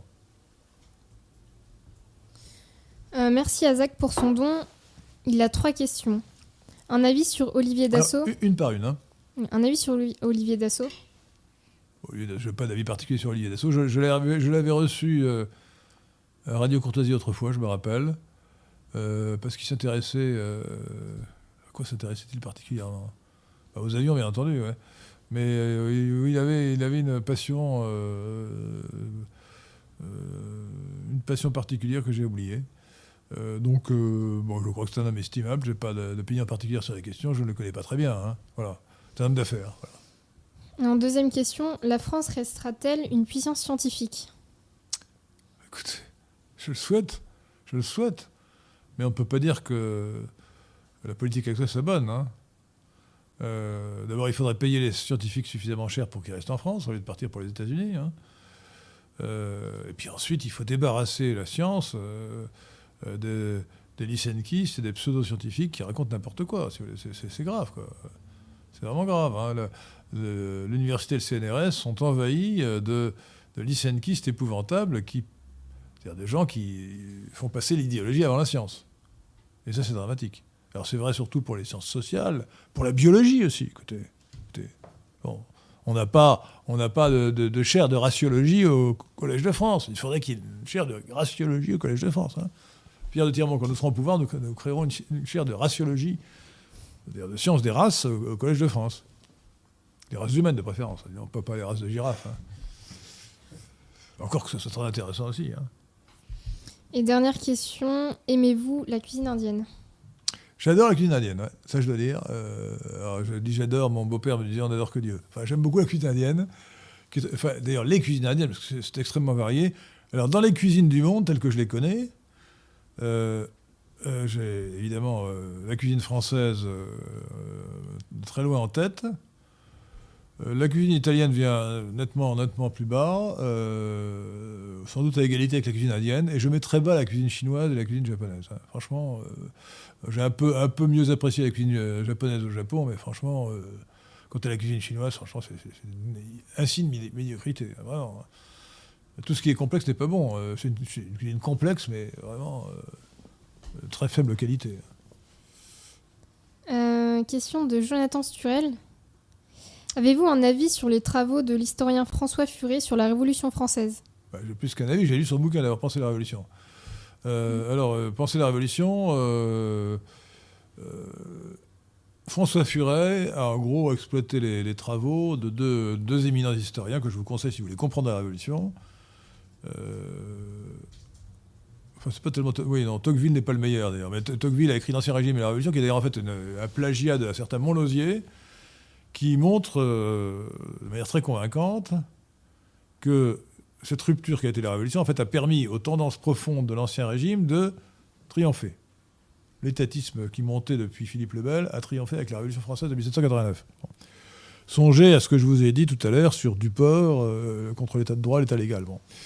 Euh, d'ailleurs, entre parenthèses, nous avons fait un livre, qui était un numéro de contrepoint, sur, euh, sur la, euh, sur euh, la, Seconde Guerre mondiale, enfin plutôt le régime de Vichy. Le régime de Vichy était-il était-il une rupture ou, une étape? En fait, le régime de Vichy a été une étape vers la 4ème République et la 5ème République. C'est lui qui a inventé la technocratie, toutes sortes d'institutions dont nous avons hérité, souvent mauvaises, comme le statut du fermage, euh, ou, les, ordres, médicaux, et ainsi de suite, ont été créés par le, régime de Vichy.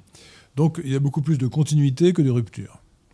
Euh, pour en revenir à votre question, donc l'autre, affaire, euh, l'autre auteur, c'est Augustin Cochin. Alors pour bien comprendre la Révolution, on peut lire Baruel, mais Baruel, c'est quand même ça n'est pas très, ça n'est pas une conception intelligente de la révolution. Oui, euh, tous les, révolutionnaires étaient francs-maçons, mais ce n'est pas la franc-maçonnerie qui était une mouvance informe qui a été vraiment, euh, ça a peut-être été le terreau des idées révolutionnaires évidemment, euh, mais l'action révolutionnaire, le mouvement révolutionnaire était assuré par des sociétés de pensée comme le Club des Jacobins, et non, alors qui, qui, était formé sur une tonne de francs-maçons, mais ce n'était pas des loges maçonniques, c'était différent, c'était à côté. Ou en dessous, si vous préférez. Bon. Euh, donc Augustin Cochin. Mais il y a un troisième auteur, que pour des raisons que j'ignore, peut-être par conformisme, pusillanimité, François Furet n'a pas exploité pour la Révolution française, qui est Hippolyte Taine.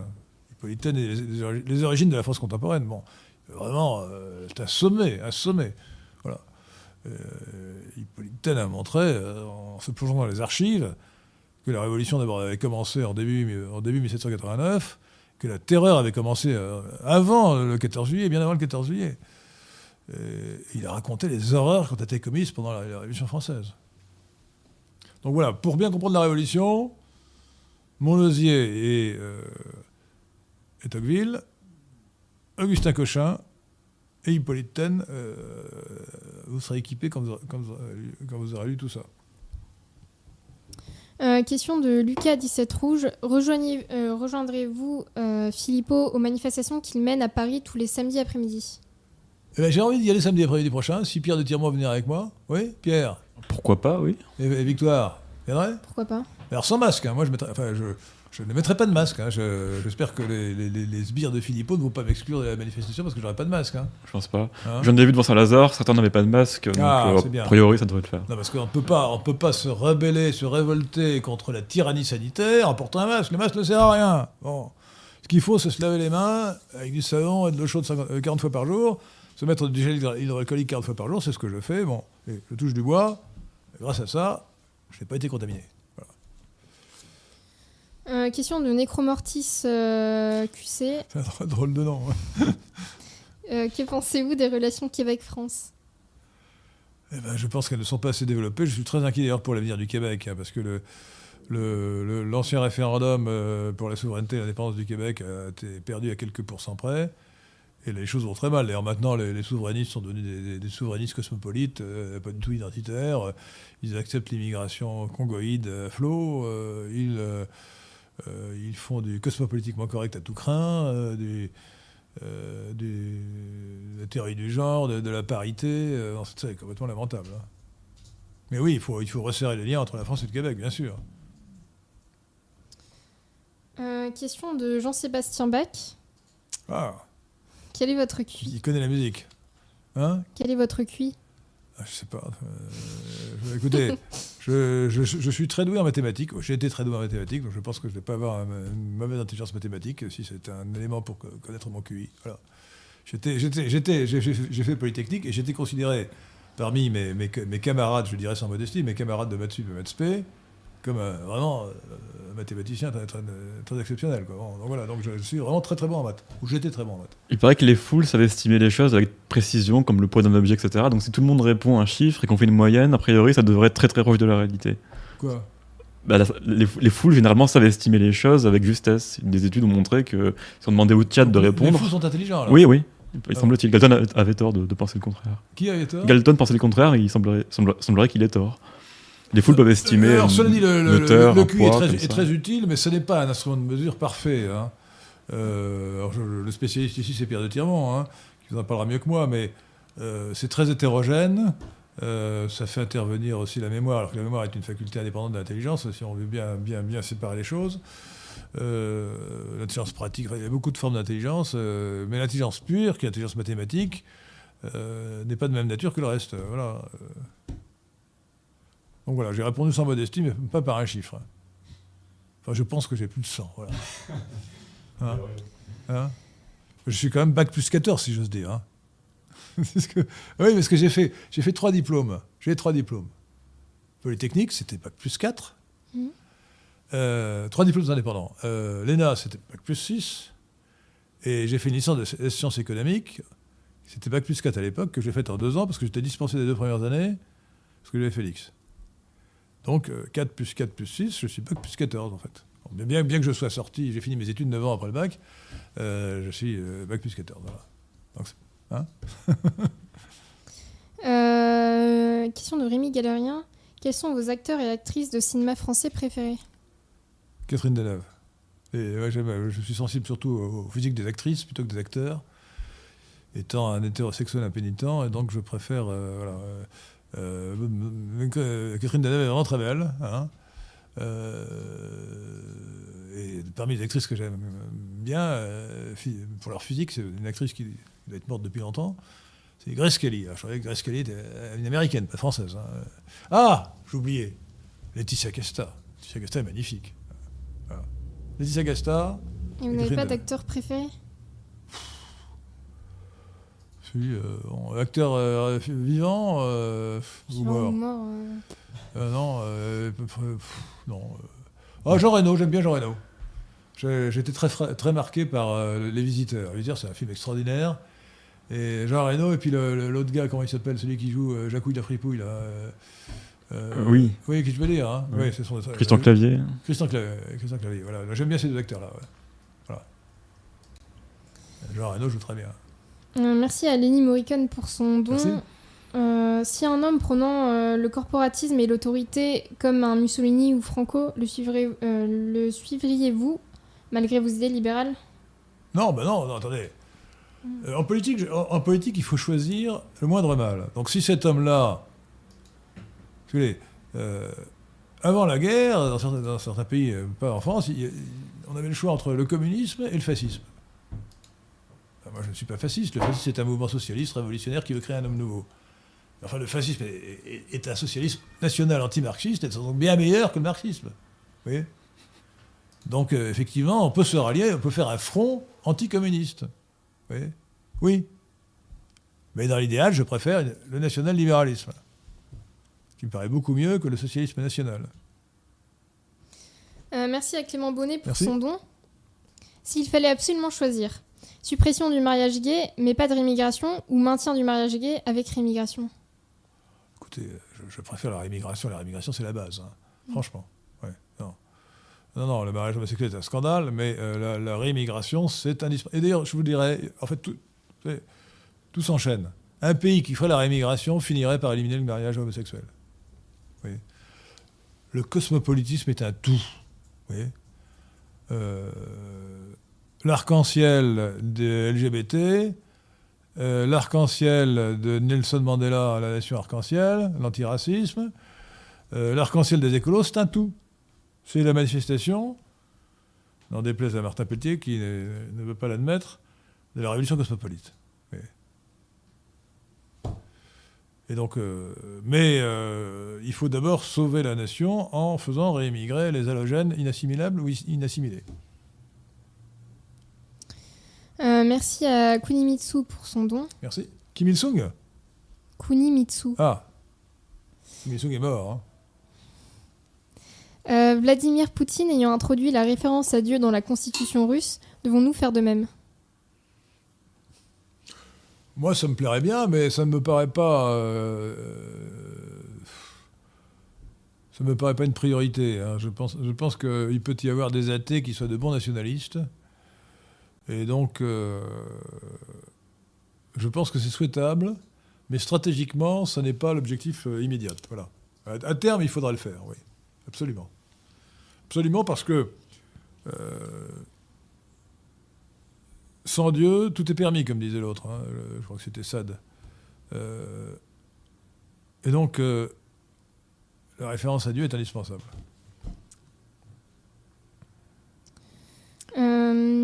Question de Magomed. Que pensez-vous de Talleyrand? Écoutez, c'était un, grand homme d'État qui était un, comme avait dit Napoléon, euh, un tas de merde dans un bas de soie. Euh, bon, voilà. Bon, enfin, il a, servi la France. il a servi la France. Il a servi la France notamment en trahissant Napoléon. Euh, voilà, il a bien défendu les intérêts de la France au Congrès donc je pense du bien, non pas sur le plan religieux et moral évidemment. Hein. Le diable boiteux, non, c'est ça, c'est son surnom. Hein. mais comme homme d'État, et oui, c'est un homme qui a servi la France et qui aimait la France, donc c'est bien. Euh, question d'ours blanc. Quel est l'homme que vous admirez le plus dans l'histoire de France? Quel est l'homme que j'admire le plus dans l'histoire de France? Eh bien, regardez, regardez sur euh, notre site lesquin.fr les 12 plus grands personnages de l'histoire de France. Bah, évidemment, je les, aime tous, je les admire tous, c'est 12 plus grands personnes, mais, tout, dépend dans quel domaine. Dans le domaine scientifique, on a le choix entre, j'en avais sélectionné trois, entre André-Marie Ampère, l'inventeur de l'électricité, Jean-Baptiste Delamarck, l'inventeur de la théorie de l'évolution, qui n'est pas, qui pas du tout Darwin, et, Henri Poincaré, l'inventeur de la théorie du chaos et de la, relativité. Alors dans le domaine politique, euh, dans le domaine politique, Jeanne d'Arc évidemment, Jeanne d'Arc, sans comparaison. Mais euh, bien sûr, bien que ce ne suis pas encore la France, j'ai une certaine affection pour Charles Martel. Euh, et pour un Français qui est parti pour l'Angleterre, Guillaume de Normandie. Mais Jeanne d'Arc au-dessus de tout. Et ensuite Saint-Louis. Voilà. Un, Jeanne d'Arc, et ensuite, euh, après Guillaume de Normandie et Charles Martel, Saint-Louis. Voilà. Euh, question de Maxence de Touraine. Professeur Didier Raoult a récemment expliqué qu'en 2003, le portage aérien du SARS-CoV atteignait jusqu'à 200 mètres en Chine. Euh, qu'en pensez-vous? Et quid du SARS-CoV-2 Écoutez, j'ai vu cette vidéo et là, je dois dire, moi qui avais toujours été impressionné favorablement par les vidéos de, Raoul, je, les ai vues pratiquement toutes. Je me suis dit qu'il était vraiment fatigué. Hein. Euh, d'ailleurs, il était euh, constamment euh, en train de, compulser ses, feuilles de notes sur, son bureau rempli, de papier. il a dit des âneries pas possibles. Hein. Franchement, 200 mètres, c'est complètement ridicule. Voilà, c'est tout. Je sais pas où il a vu ça avant.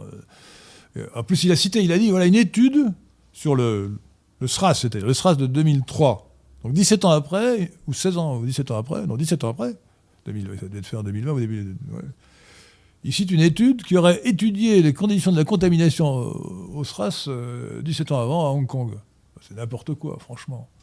Donc moi j'ai l'impression que Raoult est en train de craquer, ça, m'inquiète. Hein. Euh, ça m'inquiète. Euh, nous n'avions finalement que trois grands professeurs de médecine qui disaient la vérité. professeur Raoult, Didier Raoult, professeur Jean-François Toussaint, Professeur Christian Perron. Bon. Euh, tout ça, j'ai l'impression qu'il a disparu de la circulation, on ne l'invite plus nulle part, hein. ou alors il s'est retiré dans ses, appartements. Euh, Perron, je viens de le voir sur euh, l'excellent site de François. Bah, j'ai l'impression qu'il fait profil bas maintenant. Il hein. faut dire qu'il a été scandaleusement chassé de son poste de chef de service à l'hôpital de Garches. Et j'ai l'impression, je me demande si Raoul n'est pas en train de craquer lui aussi. Alors surmenage ou bien, à force de recevoir des attaques, il a été terriblement attaqué. Hein. Bah, on peut finir par craquer. Hein. Donc, euh, moi, j'étais vraiment. Euh, le dernier, franchement, je me suis dit, qu'est-ce qu'il lui prend franchement, il débloque. Hein.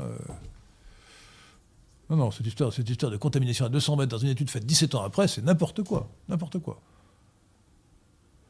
Et d'ailleurs, dans une vidéo précédente, il, avait quand même déjà commencé à euh, débloquer, parce qu'il disait, oui, euh, s'il y a quelqu'un de malade dans la, maison, il faut que tout le monde porte le masque. C'est grotesque. Il ne faut, il faut, pas, de contact avec le, malade, et puis se laver les mains, c'est tout. Euh, et, puis désinfecter avec du sanitol, publicité gratuite, les poignées de porte, d'accord hein mais, pas porter le masque, enfin, c'est grotesque.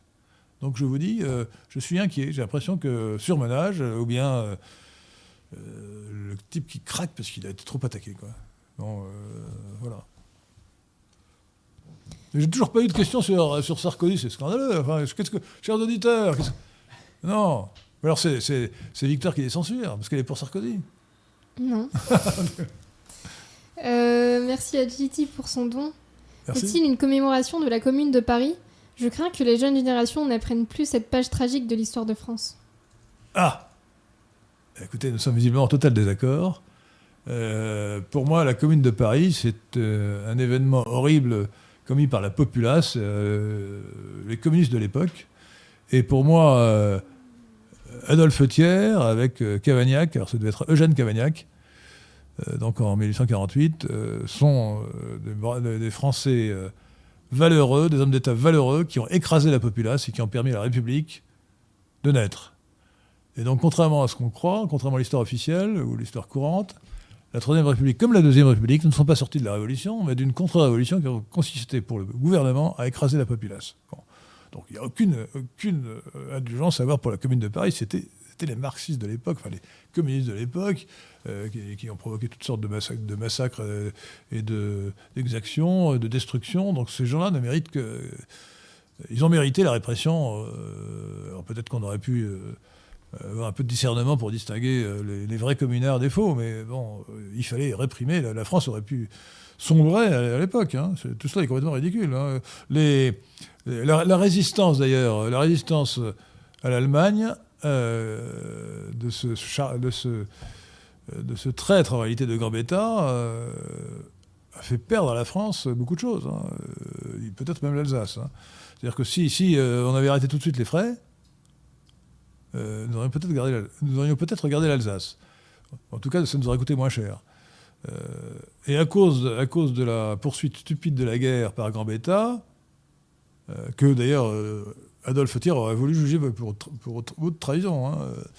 Eh bien, la France euh, a, subi des dommages beaucoup plus considérables. Donc non, la Commune de Paris, commune commence comme communiste. Hein. les communards, c'était des communistes de l'époque. Là, j'ai une question qui va vous intéresser. Question d'Aliès. Toute la question m'intéresse. Mais tout à l'heure, vous demandez donc euh, quid de l'affaire Sarkozy, suffisamment ah justifié en droit. Comment? Suffisamment justifié en droit Totalement. Alors écoutez, euh, là, est-ce que Pierre m'accorde un peu plus de temps pour répondre? Allez-y. Merci Pierre. Alors, euh, d'abord, je voudrais faire une, observation préalable sur la condamnation de Sarkozy, comme sur toutes les autres affaires judiciaires dont j'ai pu, euh, pu, avoir à connaître, en lisant les journaux. Hein, je ne prétends pas avoir d'informations particulières, en lisant bien les journaux. Je suis objectif. Ce qui m'importe, c'est la vérité. Et pour vous le prouver, je vais prendre l'exemple de Strauss-Kahn. Dominique Strauss-Kahn était un personnage exécrable du point de vue politique, exécrable et ignoble du point de vue moral, mais j'ai toujours affirmé qu'il avait été innocent, aussi bien dans l'affaire de New York que dans l'affaire de Lille ou il a été accusé de viol, c'était faux, fausse accusation, il était juridiquement innocent, il a été accusé de proxénétisme, c'était aberrant, il était juridiquement innocent, donc j'affirme que Strauss-Kahn était innocent, d'ailleurs il, a obtenu euh, satisfaction sur le plan pénal dans les deux cas, heureusement, euh, et ça n'est pas par hostilité euh, à son égard que je vais dire qu'il est coupable alors que je pense qu'il est innocent. Sarkozy. Sarkozy, écoutez, quand on connaît un peu le dossier, mais c'est évident qu'il était coupable. Le Monde avait publié la transcription des écoutes téléphoniques des conversations entre Paul Bismuth, le pseudonyme qu'il avait pris, pour ne pas être écouté, parce qu'il pensait que comme cela, il réussirait à ne pas être écouté, et euh, son avocat Thierry, Herzog. Mais c'était confondant. C'était confondant. Il est évident qu'il y a eu corruption et trafic d'influence. Euh, Thierry Herzog et Nicolas Sarkozy, qui se croyaient sur d'eux, ont dit clairement qu'ils avaient corrompu, qu'ils étaient en train de corrompre un haut magistrat, procureur général de la Cour de cassation, la plus haute euh, juridiction française, euh, pour obtenir, non pas des informations, comme l'a dit la propagande Sarkozy, mais pour obtenir un bon jugement, un bon jugement euh, pour Sarkozy. Et quand on dit c'est un faisceau d'analyse, le faisceau d'analyse ne fait que s'ajouter à cette preuve, cette preuve qui résulte de la transcription des enregistrements. Mais le faisceau d'analyse, c'est absolument invraisemblable. Euh, Sarkozy va, à Monaco, justement, alors qu'il a promis à Zibert, etc. Bon.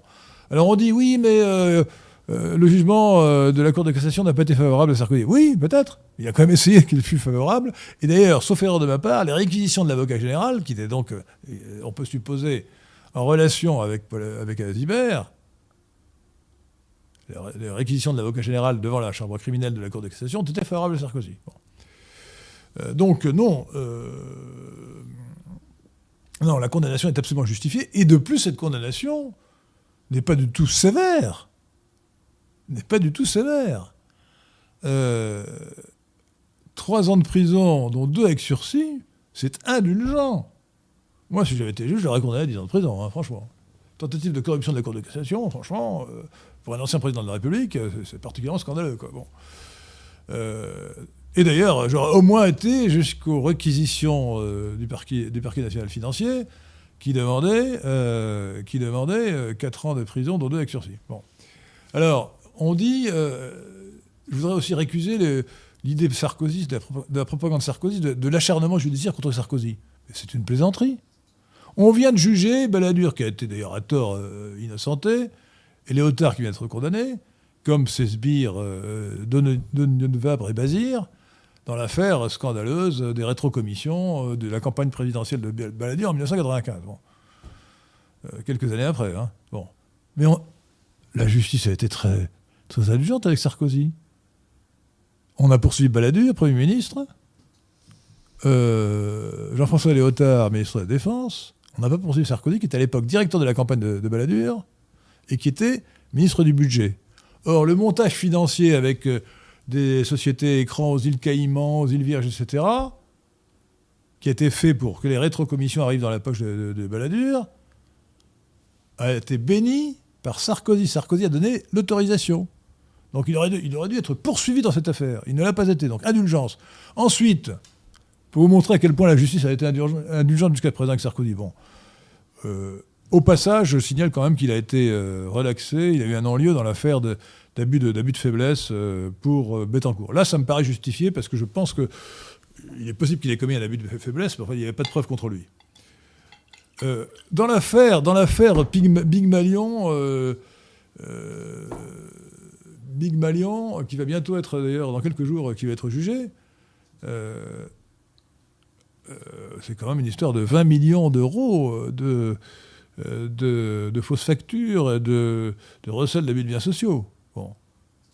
Sarkozy aurait dû être poursuivi pour, euh, pour recel d'abus de biens sociaux, justement. Euh, voilà.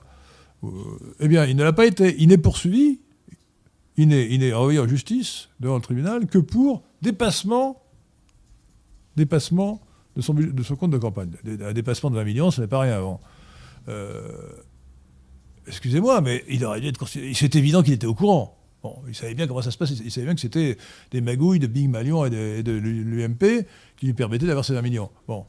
Euh, euh, prétendre qu'il ignorait, c'est n'importe quoi. Donc, en réalité, il aurait dû être poursuivi pour recel d'abus de confiance ou d'abus de biens sociaux, ce qui est beaucoup plus grave que euh, d'être poursuivi pour simplement dépassement de son budget. D'ailleurs, dans la même affaire, avant qu'on s'aperçoive de l'affaire Big Malion, son compte de campagne avait été rejeté par le Conseil constitutionnel qui avait donc, mais qui avait trouvé un petit dépassement, rien à voir avec ce qu'on a vu ensuite. Et euh, il se trouve que la pénalité qu'il devait personnellement payer en tant que candidat, à la suite de ce dépassement, a été payée par l'UMP. Bon. C'était également un recel d'abus de, de, confiance ou d'abus de biens sociaux. Il n'a pas été poursuivi pour cela. Le, parquet a estimé qu'il n'y avait pas assez d'éléments, qu'on n'était pas sûr que ce fût interdit, etc. Tu parles. Donc, on voit très bien que dans plusieurs affaires, euh, j'en suis à trois au moins, euh, Sarkozy bénéficie de l'indulgence des juges, et pas du tout de la, sévérité des juges. Le plus scandaleux, c'est Big Malion, parce que Big Malion, c'est scandaleux, quoi. il aurait dû vraiment être poursuivi pour... Et, il devrait être condamné, non pas pour dépassement, mais, pour recel d'abus de biens sociaux. Voilà, donc... Euh, le, jugement est impeccable. Alors, j'entends des gens qui me disent mais c'est scandaleux, les preuves ont été réunies par une, écoute, des écoutes illégales. D'abord, ces écoutes ne sont pas illégales puisque, euh, puisque euh, la Cour de cassation a estimé qu'elles étaient légales. Et c'est pas parce que euh, pas parce que un individu, en l'occurrence Sarkozy, a des conversations avec quelqu'un qui est un avocat, mais pas pour un conseil juridique, pas pour un conseil d'avocat, pour organiser une opération de corruption, qu'on n'aurait pas le droit d'écouter ces conversations. D'ailleurs, pourquoi a-t-on écouté ces conversations?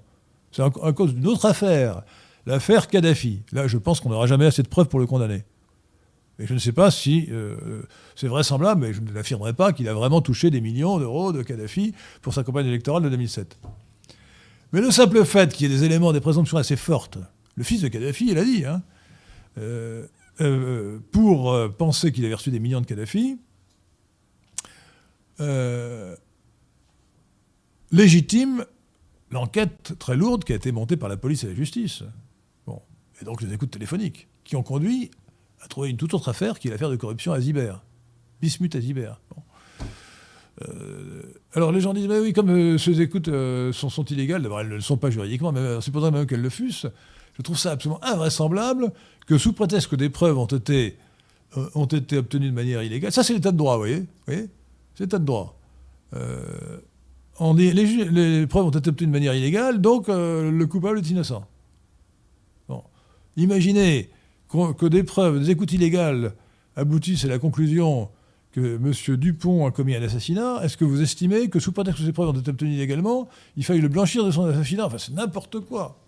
Je veux bien à la rigueur qu'on sanctionne peut-être de manière disciplinaire ceux qui ont fait des opérations illégales si, quand il y en a. Mais lorsqu'on a des preuves, il faut que le juge les tienne pour ce qu'elles sont.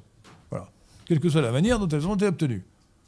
Je suis contre l'état de droit qui aboutit à euh, innocenter les coupables. J'étais un peu plus long, hein, excusez-moi, mais là, ça méritait quand même quelques développements. Hein. Comme l'a dit Romnitz, vos rappels sont de salubrité publique. Pardon? Comme l'a dit Romnitz dans le chat, vos rappels sur l'affaire Sarkozy sont de salubrité publique. Oui. Euh, merci à Gigi pour son deuxième don. Le nain Magyar est un voyou. Le quoi, le Le nain Magyar. Le, nain Magyar. Est un voyou. Le nain Magyar. Oui, il n'est pas Magyar, il est probablement Romanichel d'ailleurs. Hein. Euh, comment expliquer la mensuétude de Marine Le Pen à son égard? Alors, Marine Le Pen et son, son père, ce qui m'a le plus frappé, c'est son père. Alors, son père, Jean-Marie Le Pen, a été très indulgent à l'égard de Sarkozy parce que Sarkozy l'a ménagé. Je pense que c'est la principale raison. Euh, et puis, euh, Marine Le Pen n'a pas envie que Sarkozy fasse des déclarations contre elle pour inciter les électeurs de, de, LR à ne pas voter pour elle au second tour. Donc, je pense que c'est de la prudence. Donc, je ne veux pas la, blâmer pour sur ce plan. Hein. D'ailleurs, je vous ai dit, je ne blâme plus, je, ne blâme plus Marine Le Pen. Donc, euh, Euh, merci à Dino Prod pour son don. Merci. Jean Sevilla est-il un bon historien? Ah Oui, oui, c'est clair. C'est un bon réinformateur. Alors, il fait souvent un travail de seconde main, mais euh, il fait un travail très intelligent.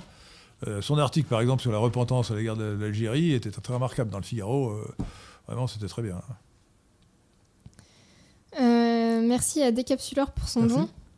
Le transhumanisme est-il un satanisme?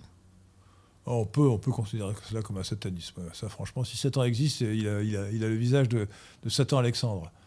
Euh, Satan Alexandre, que nous avions reçu à tort ici, d'ailleurs, euh, invité par les JL, euh, qui d'ailleurs ne connaît rien en fait au transhumanisme, enfin, qui est simplement anti-humaniste. non, l'idée qu'il faille créer des hommes augmentés, entièrement nouveaux, qui seraient coupés de leurs racines, c'est monstrueux. C'est monstrueux. C'est non seulement contraire à toute morale, mais c'est contraire à toute notre identité. Euh, euh, si on pouvait créer un être, euh, ce qui d'ailleurs est impossible, mais si on pouvait créer un être entièrement nouveau qui n'aurait aucune racine, etc., qui, serait, qui aurait un, QI de 1000, par exemple, hein, c'est quand même assez élevé, est-ce qu'il faudrait le faire? Ben Non, sauf à le réduire en esclavage pour exploiter ses talents. ce serait dangereux. Hein part du principe que la nature est injuste, donc il faut la changer, c'est prométhéen, donc c'est forcément contre, le, contre Dieu et sataniste. Bah, la nature, la nature n'est ni juste ni injuste. Euh, la nature est objective. Principe, le principe d'objectivité de la nature, ça c'est vraiment ce qui fonde la science. Hein. La nature se, rit de nos, de nos désirs. Elle est objective. Euh, question de Isco. Êtes-vous pour le port de la jupe obligatoire pour les femmes et notamment celle en dessous des genoux?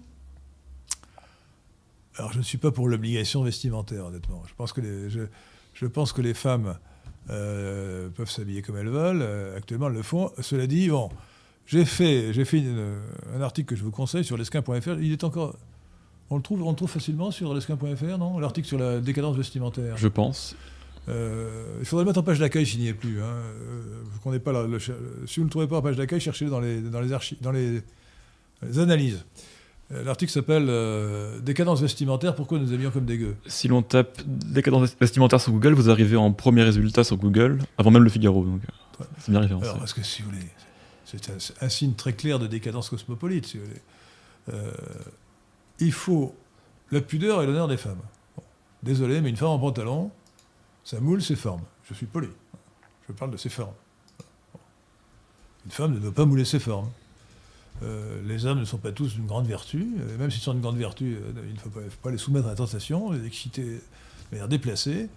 Donc les femmes doivent porter des robes et des jupes, à mon avis. Et alors c'est beaucoup plus saillant qu'un pantalon, entre parenthèses. je ne suis, pas pour l'obligation. Ah si, dans les, établissements euh, scolaires, euh, même à l'université d'ailleurs, en tout cas certainement euh, dans les lycées et collèges, la jupe, être ou la robe devrait être obligatoire. On devrait interdire aux, au ICN de venir en pantalon. Hein. Ouais. Mm. question de Gisor.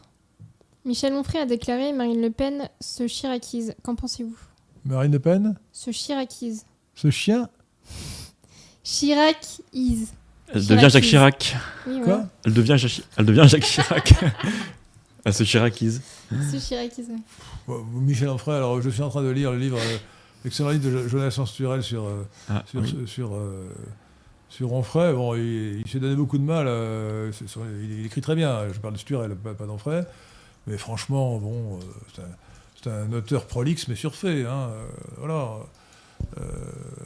je n'attache pas beaucoup de prix au jugement de d'Onfray. Hein, voilà. Donc, bon, peu importe. Hum... Parler près du micro. Oui, une, question sur le Japon, je ne sais pas si tu l'avais passé, qui demandait si c'était un modèle de national-libéralisme. Non, j'ai pas vu ça. Ouais, pas mal. D'ailleurs, dans la, liste des nationaux libéraux, nous avions mis euh, Nakasone, me semble-t-il. Hein. Oui. Euh, non, non, la national... oui, le, Macron est pour moi un, modèle, un bon exemple de national-libéralisme qui prouve que ce n'est pas lié à l'Occident.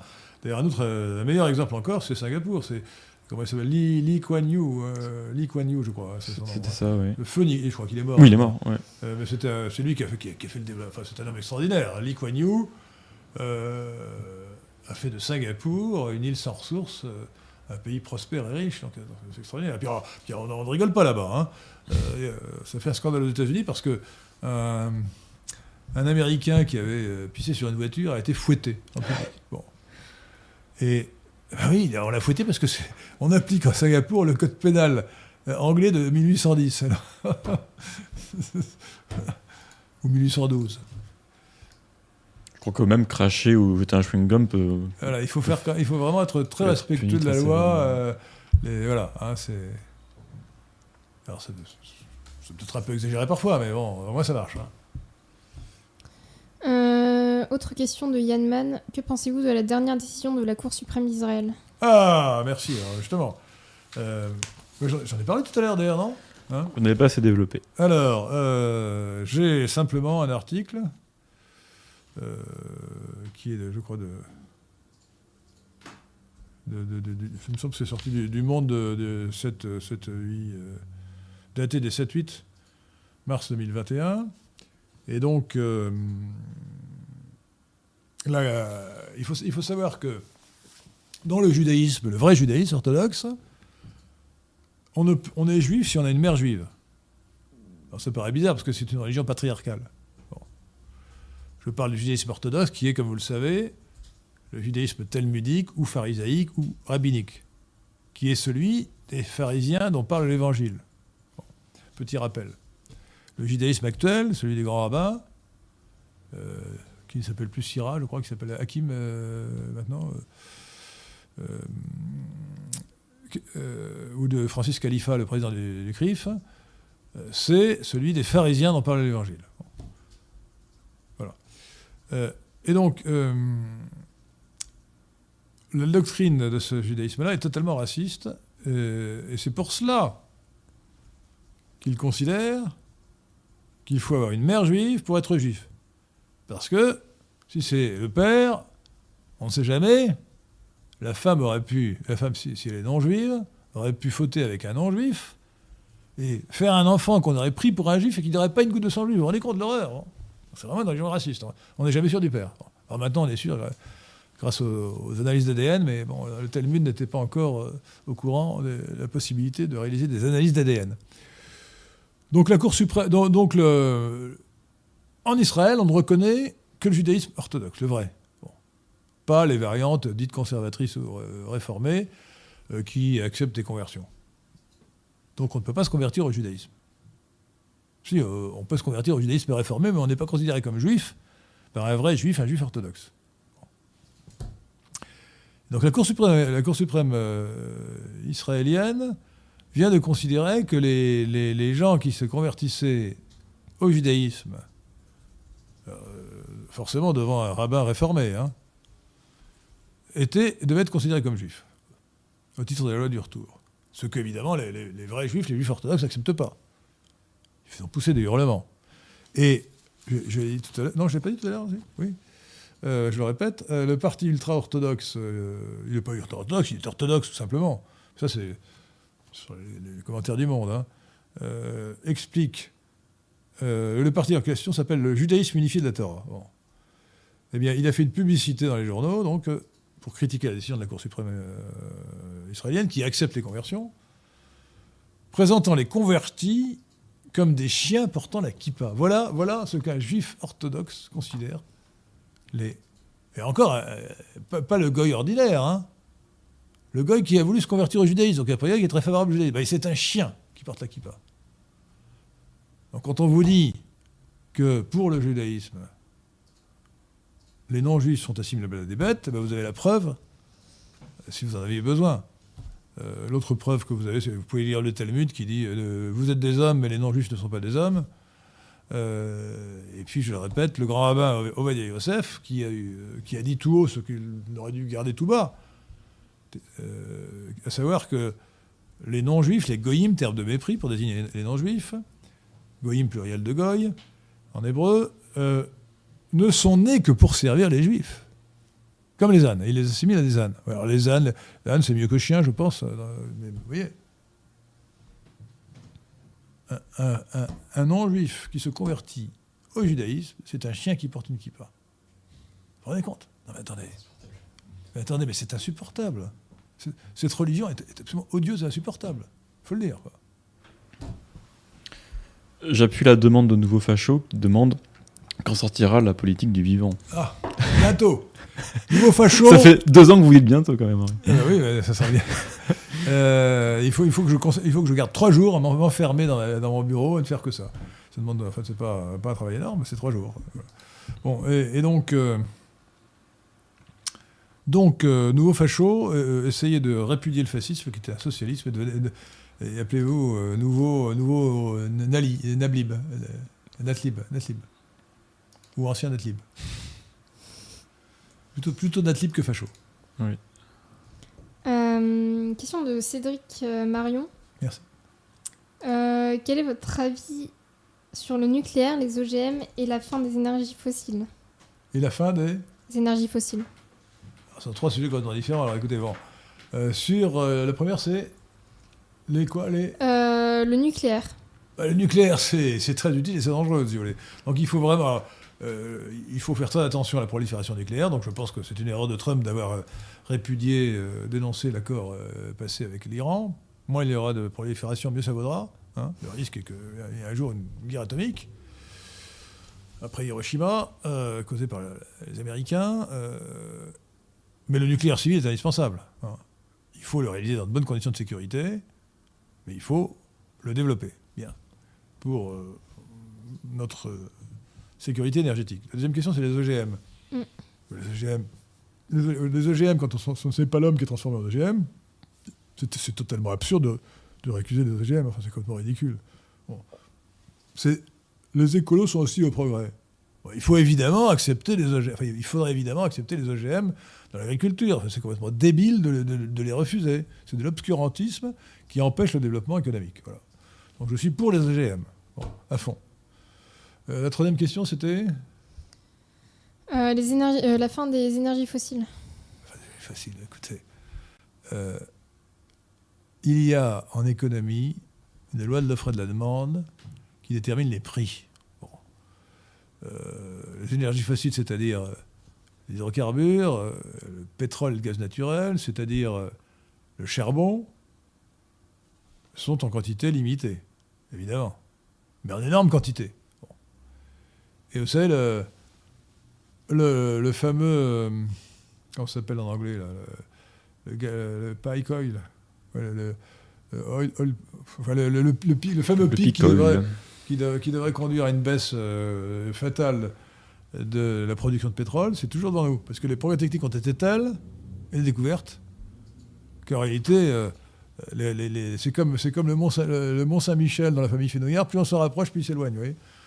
Euh, donc euh, il n'y a aucun risque aujourd'hui de pénurie des, énergies fossiles, d'autant plus que stupidement les compagnies pétrolières veulent faire, veulent faire des énergies renouvelables à tout craint, comme Total, dont le PDG même paraît un ahuri pas possible.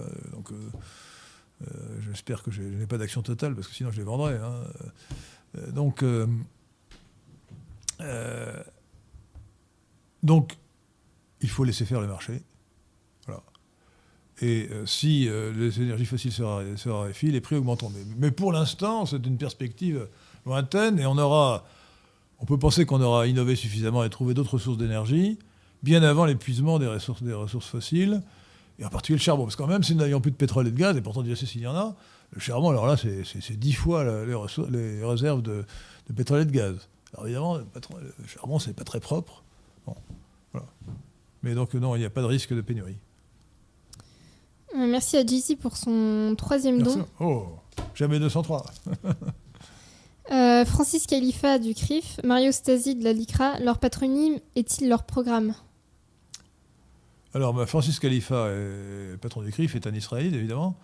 Euh, et effectivement, on peut craindre qu'il y ait un califat judaïque plutôt qu'un califat euh, islamique. Quand on voit Francis Khalifa qui, prend la main de, Macron lors du dîner du CRIF, du dîner annuel du CRIF, où, tout le monde, toute la classe politique se rend se, rend alors qu'elle devrait refuser d'aller dans cette, euh, chez cette organisation communautariste et raciste et, au service d'un État étranger, euh, eh bien, oui, on peut, craindre euh, l'influence excessive de, ce, de, cette organisation communautariste qui est le CRIF. Bon. quant à Stasi, écoutez, il doit, il doit son poste de, de président de la LICRA, qui est une officine juive en fait, au simple fait que justement lui n'est pas juif et que euh, la LICRA a souhaité faire semblant de ne pas être, comme elle avait été attaquée notamment par votre serviteur pour son, communautarisme euh, euh, et son racisme en réalité, elle a voulu se dédouaner. Bon. Et donc ce n'est plus Edenbaum qui est le président, Edenbaum qui, été, d'ailleurs, qui vient d'être mis en examen pour viol d'ailleurs. c'est Stasi qui est le fils donc... ah non, c'est le neveu, ce n'est pas le fils. C'est le fils du Stasi qui a fait euh, l'immigration une chance pour la France. Pas le fils, hein, c'est neveu. Donc j'en pense le plus grand mal, évidemment. Sur des anti-français. Euh, question de Dinoprod qui dit avoir fait un don pour euh, poser cette question. Merci. Pensez, que pensez-vous de Brodel et de l'identité de la France? Bourdel est un grand géographe, mais honnêtement, son bouquin sur l'identité de la France euh, n'est pas génial. Hein. C'est évidemment une accumulation de connaissances euh, et de données, mais euh, l'identité, c'est un tout qui fait système. Hein. On ne peut pas dire que Brodel est vraiment touché du doigt l'identité de la France. Hein. D'ailleurs, c'est à peine s'il parle de race, ni, des Indo-Européens, ni du christianisme. Donc non, je ne pense pas que ce soit une bonne référence en matière d'identité. Euh, question de Nicolas Rougier. Que pensez-vous de l'œuvre de Michel Houellebecq? Exécrable. Exécrable. C'est vraiment un auteur dégénéré et le succès de, cet auteur dégénéré euh, qui, se roule dans le stupre et la fornication euh, témoigne de, la, faiblesse du niveau de la littérature actuelle. Hein. Franchement, c'est très mauvais. Hein. Très mauvais. Sauf quand. J'ai lu son dernier livre, ou son avant-dernier, je ne sais pas, qui s'appelait Soumission. Euh, visiblement, il a utilisé un nègre, euh, qui, doit être une négresse en l'occurrence, d'ailleurs, parce qu'il donne son nom. Euh, toute, la partie qui se rapporte à Huysmans est très bien écrite. on voit bien que c'est sa collaboratrice, son nègre littéraire, qui, l'a écrit. Mais tout ce qu'il écrit, il écrit avec les pieds, honnêtement. Hein. Donc vraiment. En plus, regardez, regardez sa trombine, franchement. Ce type est un complet dégénéré. Michel Houellebecq, par son physique, par son aspect, par son attitude, par son œuvre, est un dégénéré complet. Et sur le fond, on voit que le Maghreb et les pays arabes se sécularisent à vitesse grand V, sont de plus en plus athées.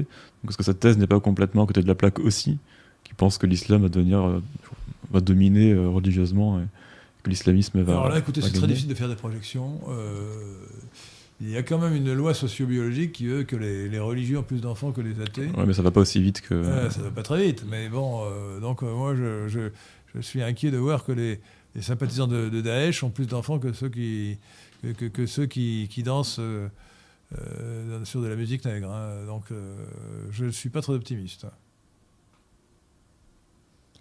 Euh, question de vision française. Euh, vous citez souvent Hayek comme un maître à penser du libéralisme, mais pourquoi ne faites-vous jamais référence à Milton Friedman? Parce que je n'ai pas une, très grande estime pour Milton Friedman. Hein.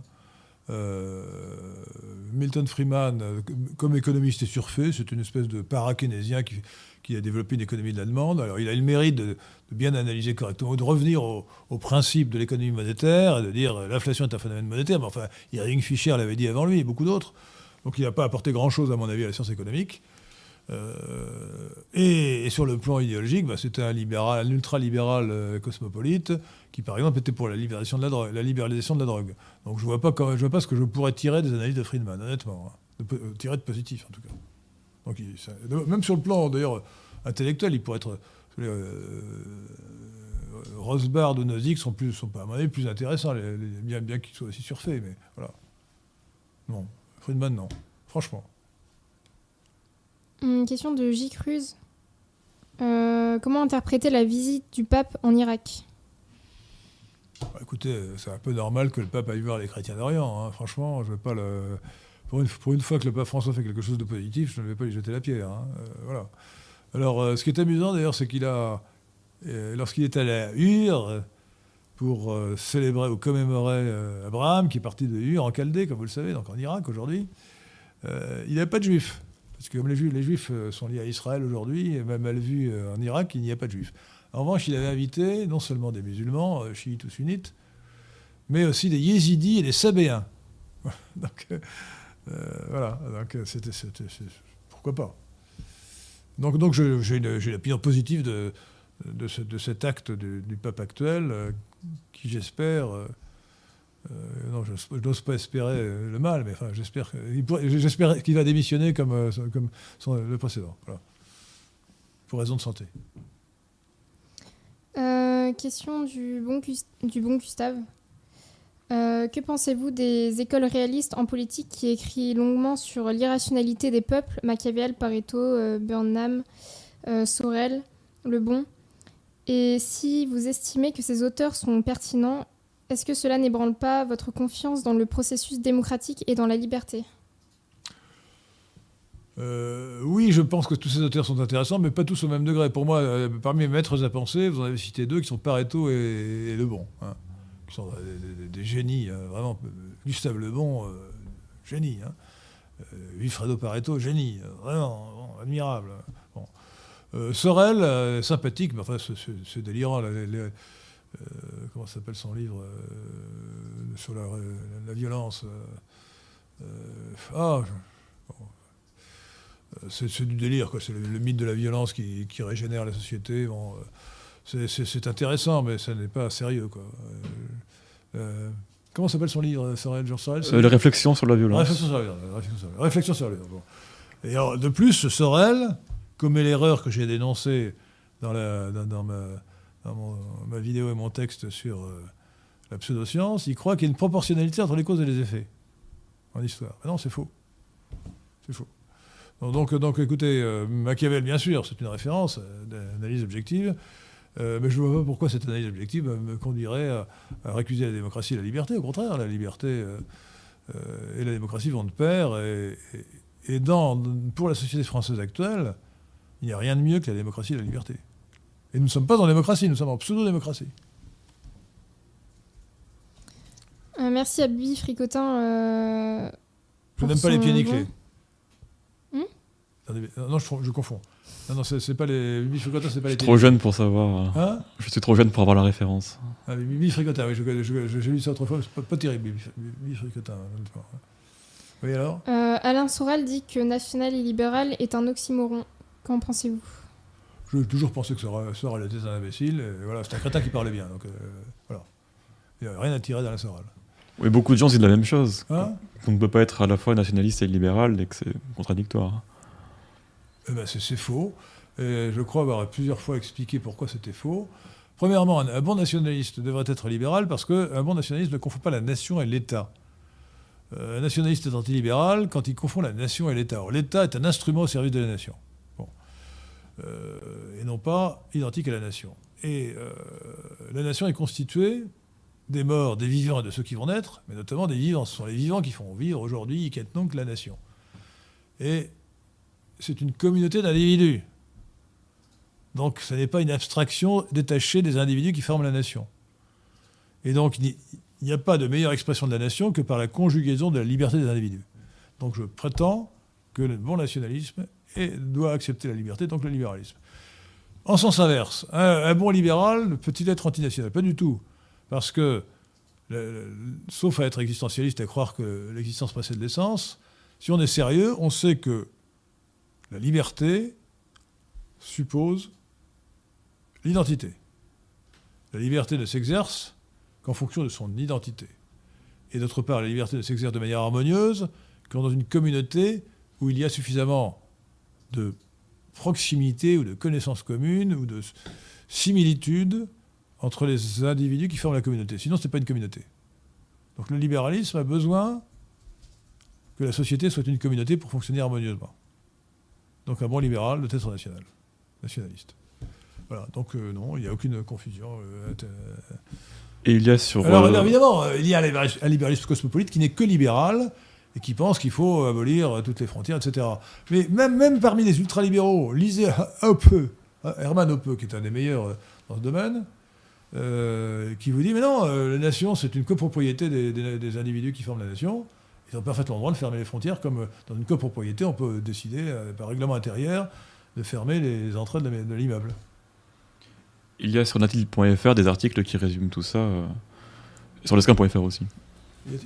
Des, des, extraits d'ouvrages du CDH qui résument ces, questions-là. Des extraits de, livres sur l'identité nationale, l'identité de la France. je, propose de, ne pas dépasser les deux heures. Nous sommes exactement à euh, parce que Odyssée, ne, peut pas récupérer les, Effectivement. Euh, les, les, vidéos quand on dépasse deux heures. Donc je vais être obligé de me. Il vous reste 8 minutes. Il nous reste 8 minutes, 8 minutes, chers auditeurs. Alors écoutez, donc vous me couperez le, sifflet euh, mm. euh, deux minutes avant pour que je fasse des rappels éventuellement. Hein. Alors, question de William James euh, Moriarty.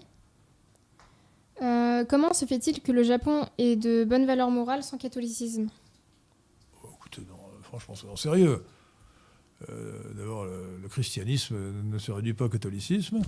Et lisez mon article sur les quatre grandes religions du monde. Euh, bon, l'hindouisme, le bouddhisme, le, christianisme et l'islamisme ou l'islam sont des grandes religions qui, qui, professent des valeurs morales tout à fait respectables et éminentes. Euh, je préfère évidemment le christianisme, mais je pense qu'il y a des, en tant que chrétien, qu'il y a dans les trois autres grandes religions des parts de vérité qui contribuent au salut de l'homme. Voilà.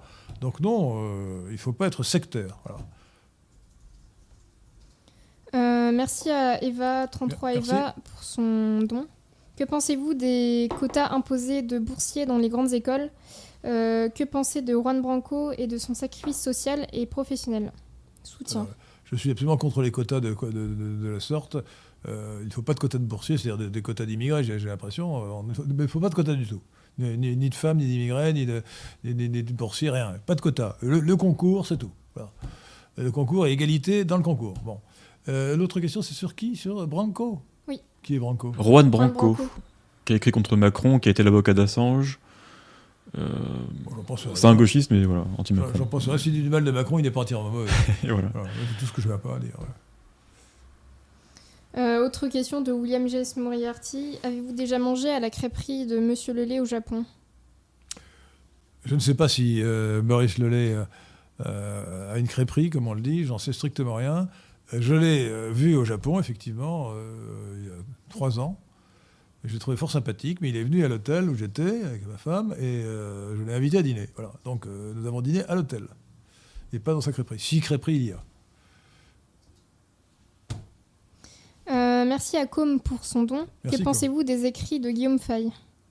Écoutez, je les ai traités par le détail jusqu'à présent et je les ai lus récemment. Franchement, c'est très faible. Hein. Ça n'a ni queue ni tête. Hein l'archéofuturisme. Enfin, J'en parlerai volontiers, là j'ai pas le temps d'en développer, mais c'est vraiment un tissu d'ânerie, hein, franchement. C'est d'ailleurs c'est un tissu d'ânerie mélangé avec des choses euh, intéressantes, mais euh, si vous voulez, bon. Euh, d'ailleurs, l'archéofuturisme se termine par la vision d'une société où les voitures seraient interdites, il faudrait prendre le train. Enfin, tout ça, tout ça, non, vraiment, c'est assez, c'est pas du tout à mettre à penser. Loin de là, c'est même pas un penseur sérieux et intéressant. Franchement, non, non. Alors c'est quelqu'un qui est amusant. Voilà. Il est amusant à lire, mais il, dit n'importe, il disait n'importe quoi. Hum, question de Boumia. Mais j'ai trouvé sympathique. euh, Alors c'était un complet dégénéré. Hein. Drogué, Mm. euh, partouzard, euh, acteur dans des vidéos pornographiques. vraiment, il y avait la totale. Quoi. Euh, Alcoolique. D'ailleurs, il est mort, il est mort comme alcoolique. hein. Euh, voilà. Mais il était sympathique. Question de Boumia. Observez-vous le carême? Écoutez, j'observe le carême en mangeant du poisson le vendredi, si vous c'est tout, tout savoir. Voilà. Ben, ben, Ça, c'est tous les vendredis, normalement. Ah non, pour moi, moi c'est uniquement pendant le carême. Euh, J'ai une vision peut-être suffisamment euh, euh, insuffisamment euh, pieuse, mais bon, je ne suis pas un, non, alors vraiment le vendredi saint, en revanche, là, c'est assez rigoureux. hein. Le vendredi saint, nous savons, nous sommes très rigoureux le vendredi saint. Le vendredi du carême, poisson. Mais ça peut être, ça peut être du saumon cuit, à- cuit à l'uni- l'unilatéral. On ne peut pas dire que ce soit une vraie une pénitence extrêmement euh, grave. Bon, il me reste deux minutes, je pense. Hein.